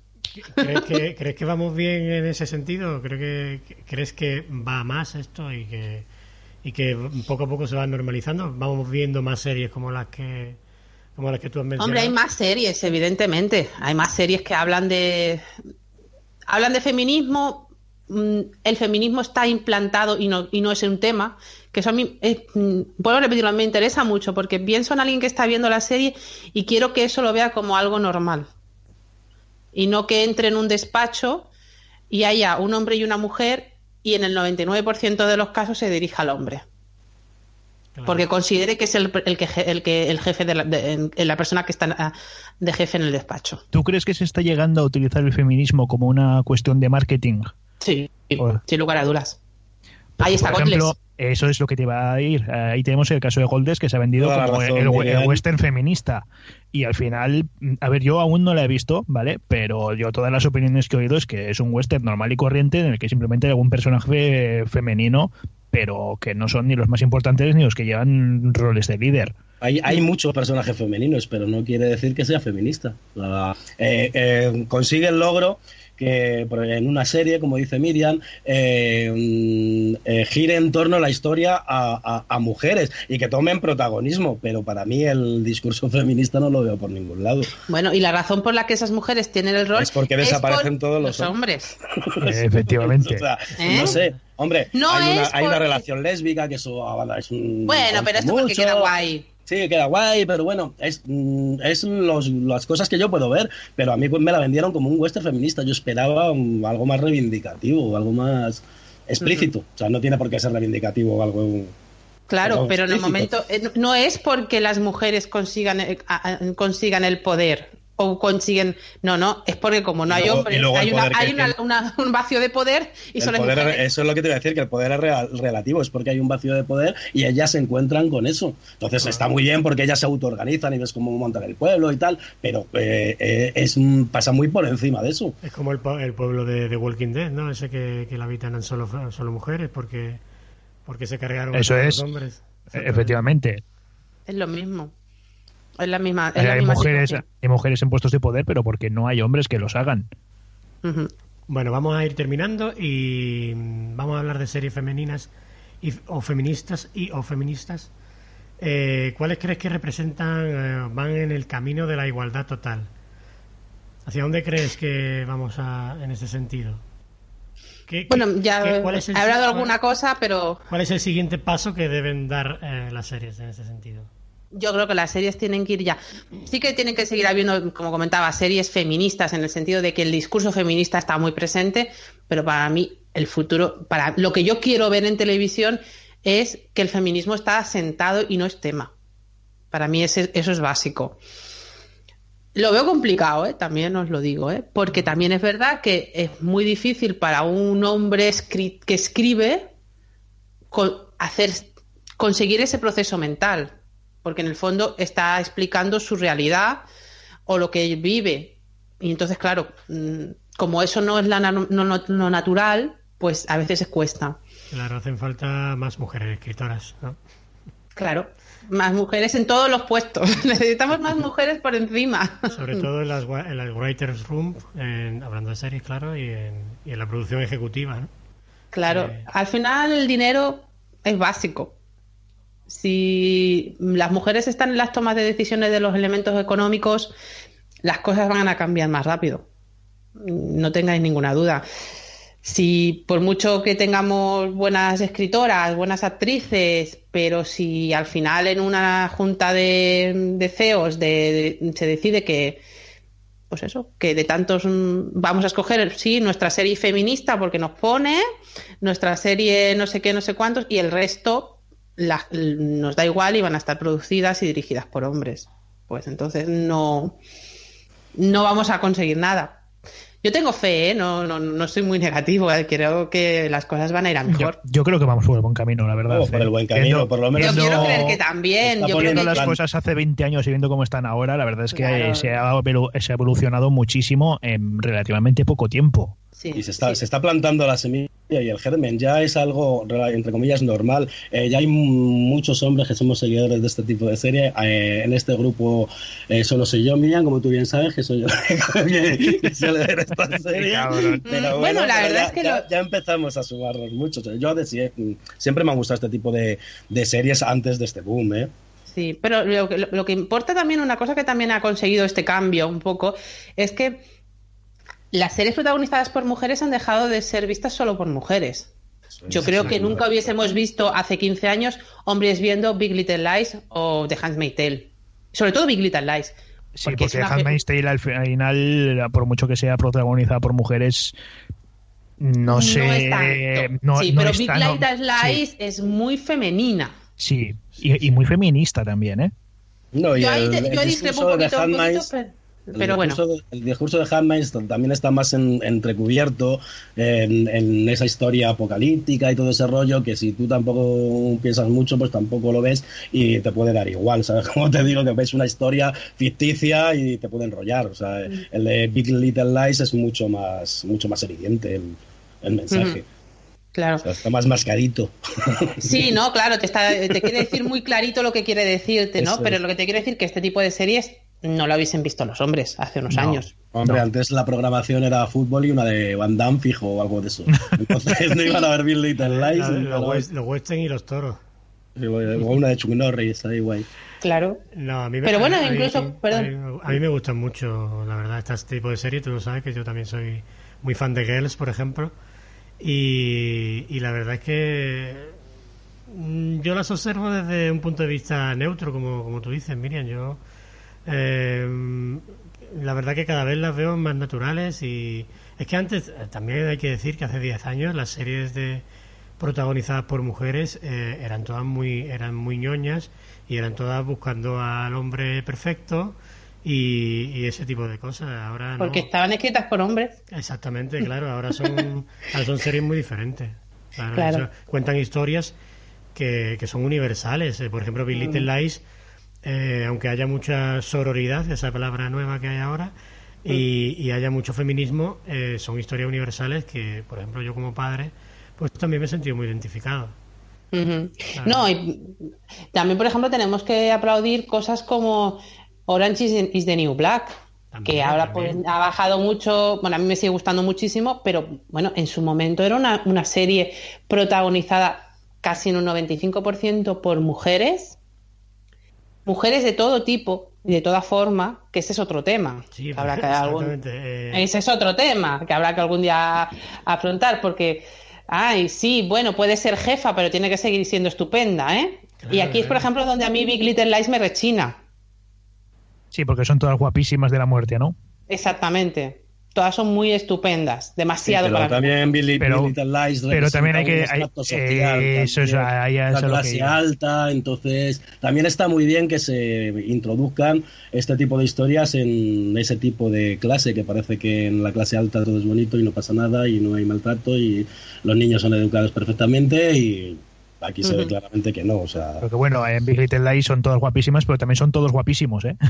no es Sí, por sí, nada. sí, no, no, todos son muy guapos y hasta- muy hasta guapas, los eso espectadores se vuelven guapos cuando, cuando, cuando se ponen de la Sí.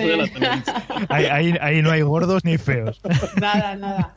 Una Y cosa, entonces- una cosa que me gustó mucho de, de los Globos de Oro que dijeron los comentaristas españoles, dijeron, ahí está Alexander Skargar demostrando que, que los monstruos también son guapos y altos y, y bellísimos, claro. Los que más miedo dan normalmente, Sí, Sí. los que se esconden detrás de la máscara. exacto. ¿eh? Así, y la máscara puede estar eso en una entrevista de trabajo, en muchos sitios. Detrás O sea de una que- puerta cerrada. Exactamente. Yo no sé si tenéis gente a vuestro cargo, no sé qué, pero ya os lo digo aquí y ahora. No cerréis las puertas. Puertas bien abiertas y cristales, mucho cristal. Pues, pues yo lo tengo cerrado ahora mismo. Muy mal, muy mal, muy mal. Para Muy que mal. no se me oiga.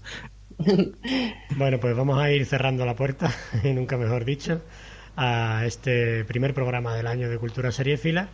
Eh, Miriam, muchas gracias por haberte robado tu tiempo.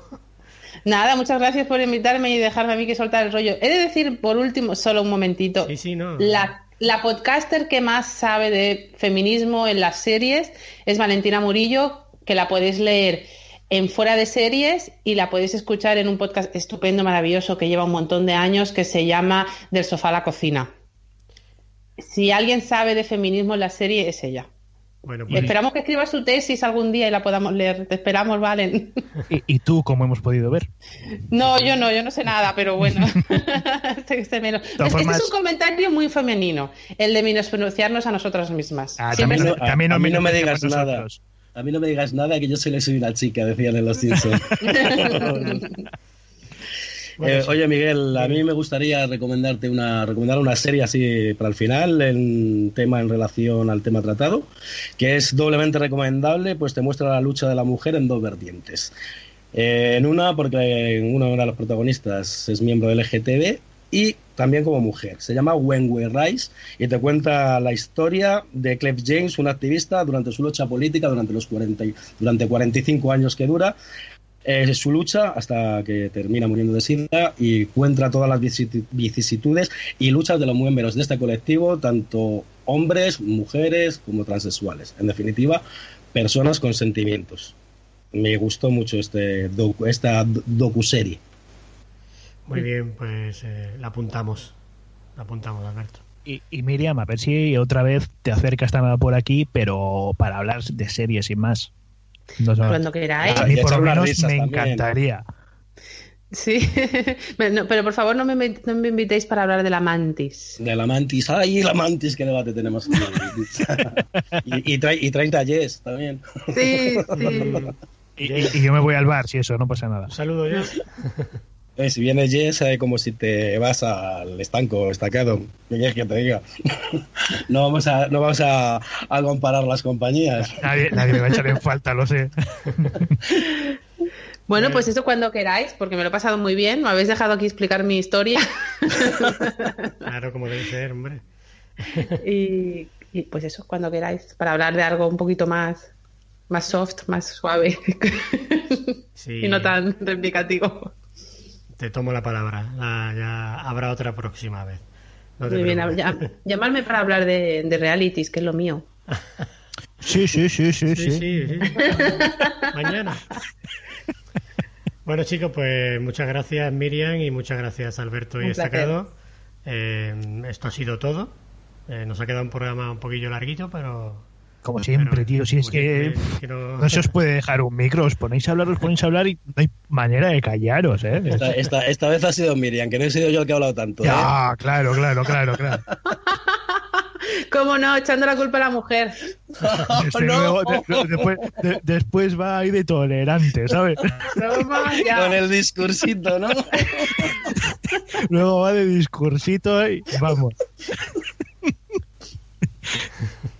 Bueno, chicos, pues eh, hasta la próxima y nos vemos en el mes de febrero. Hasta luego, Alberto. ya sabéis, Kepcam, alofa Alberto. Sacado. Buenas noches, buenas tardes, buenos días. Hasta la vista. Es el que me estoy riendo. hostia.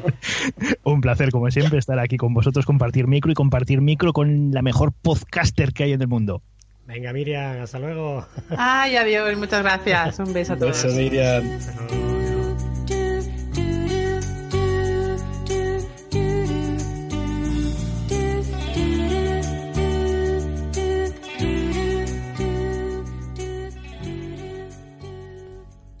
Antes de que se me olvide, voy a recordar las formas de contacto.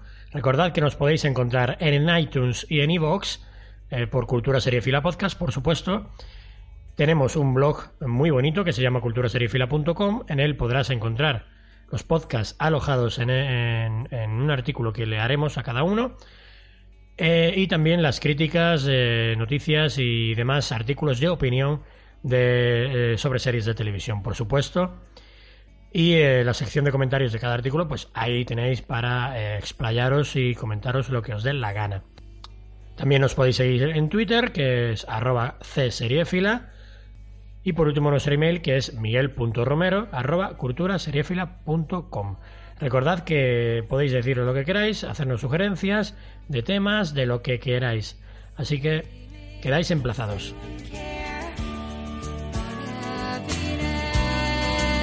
With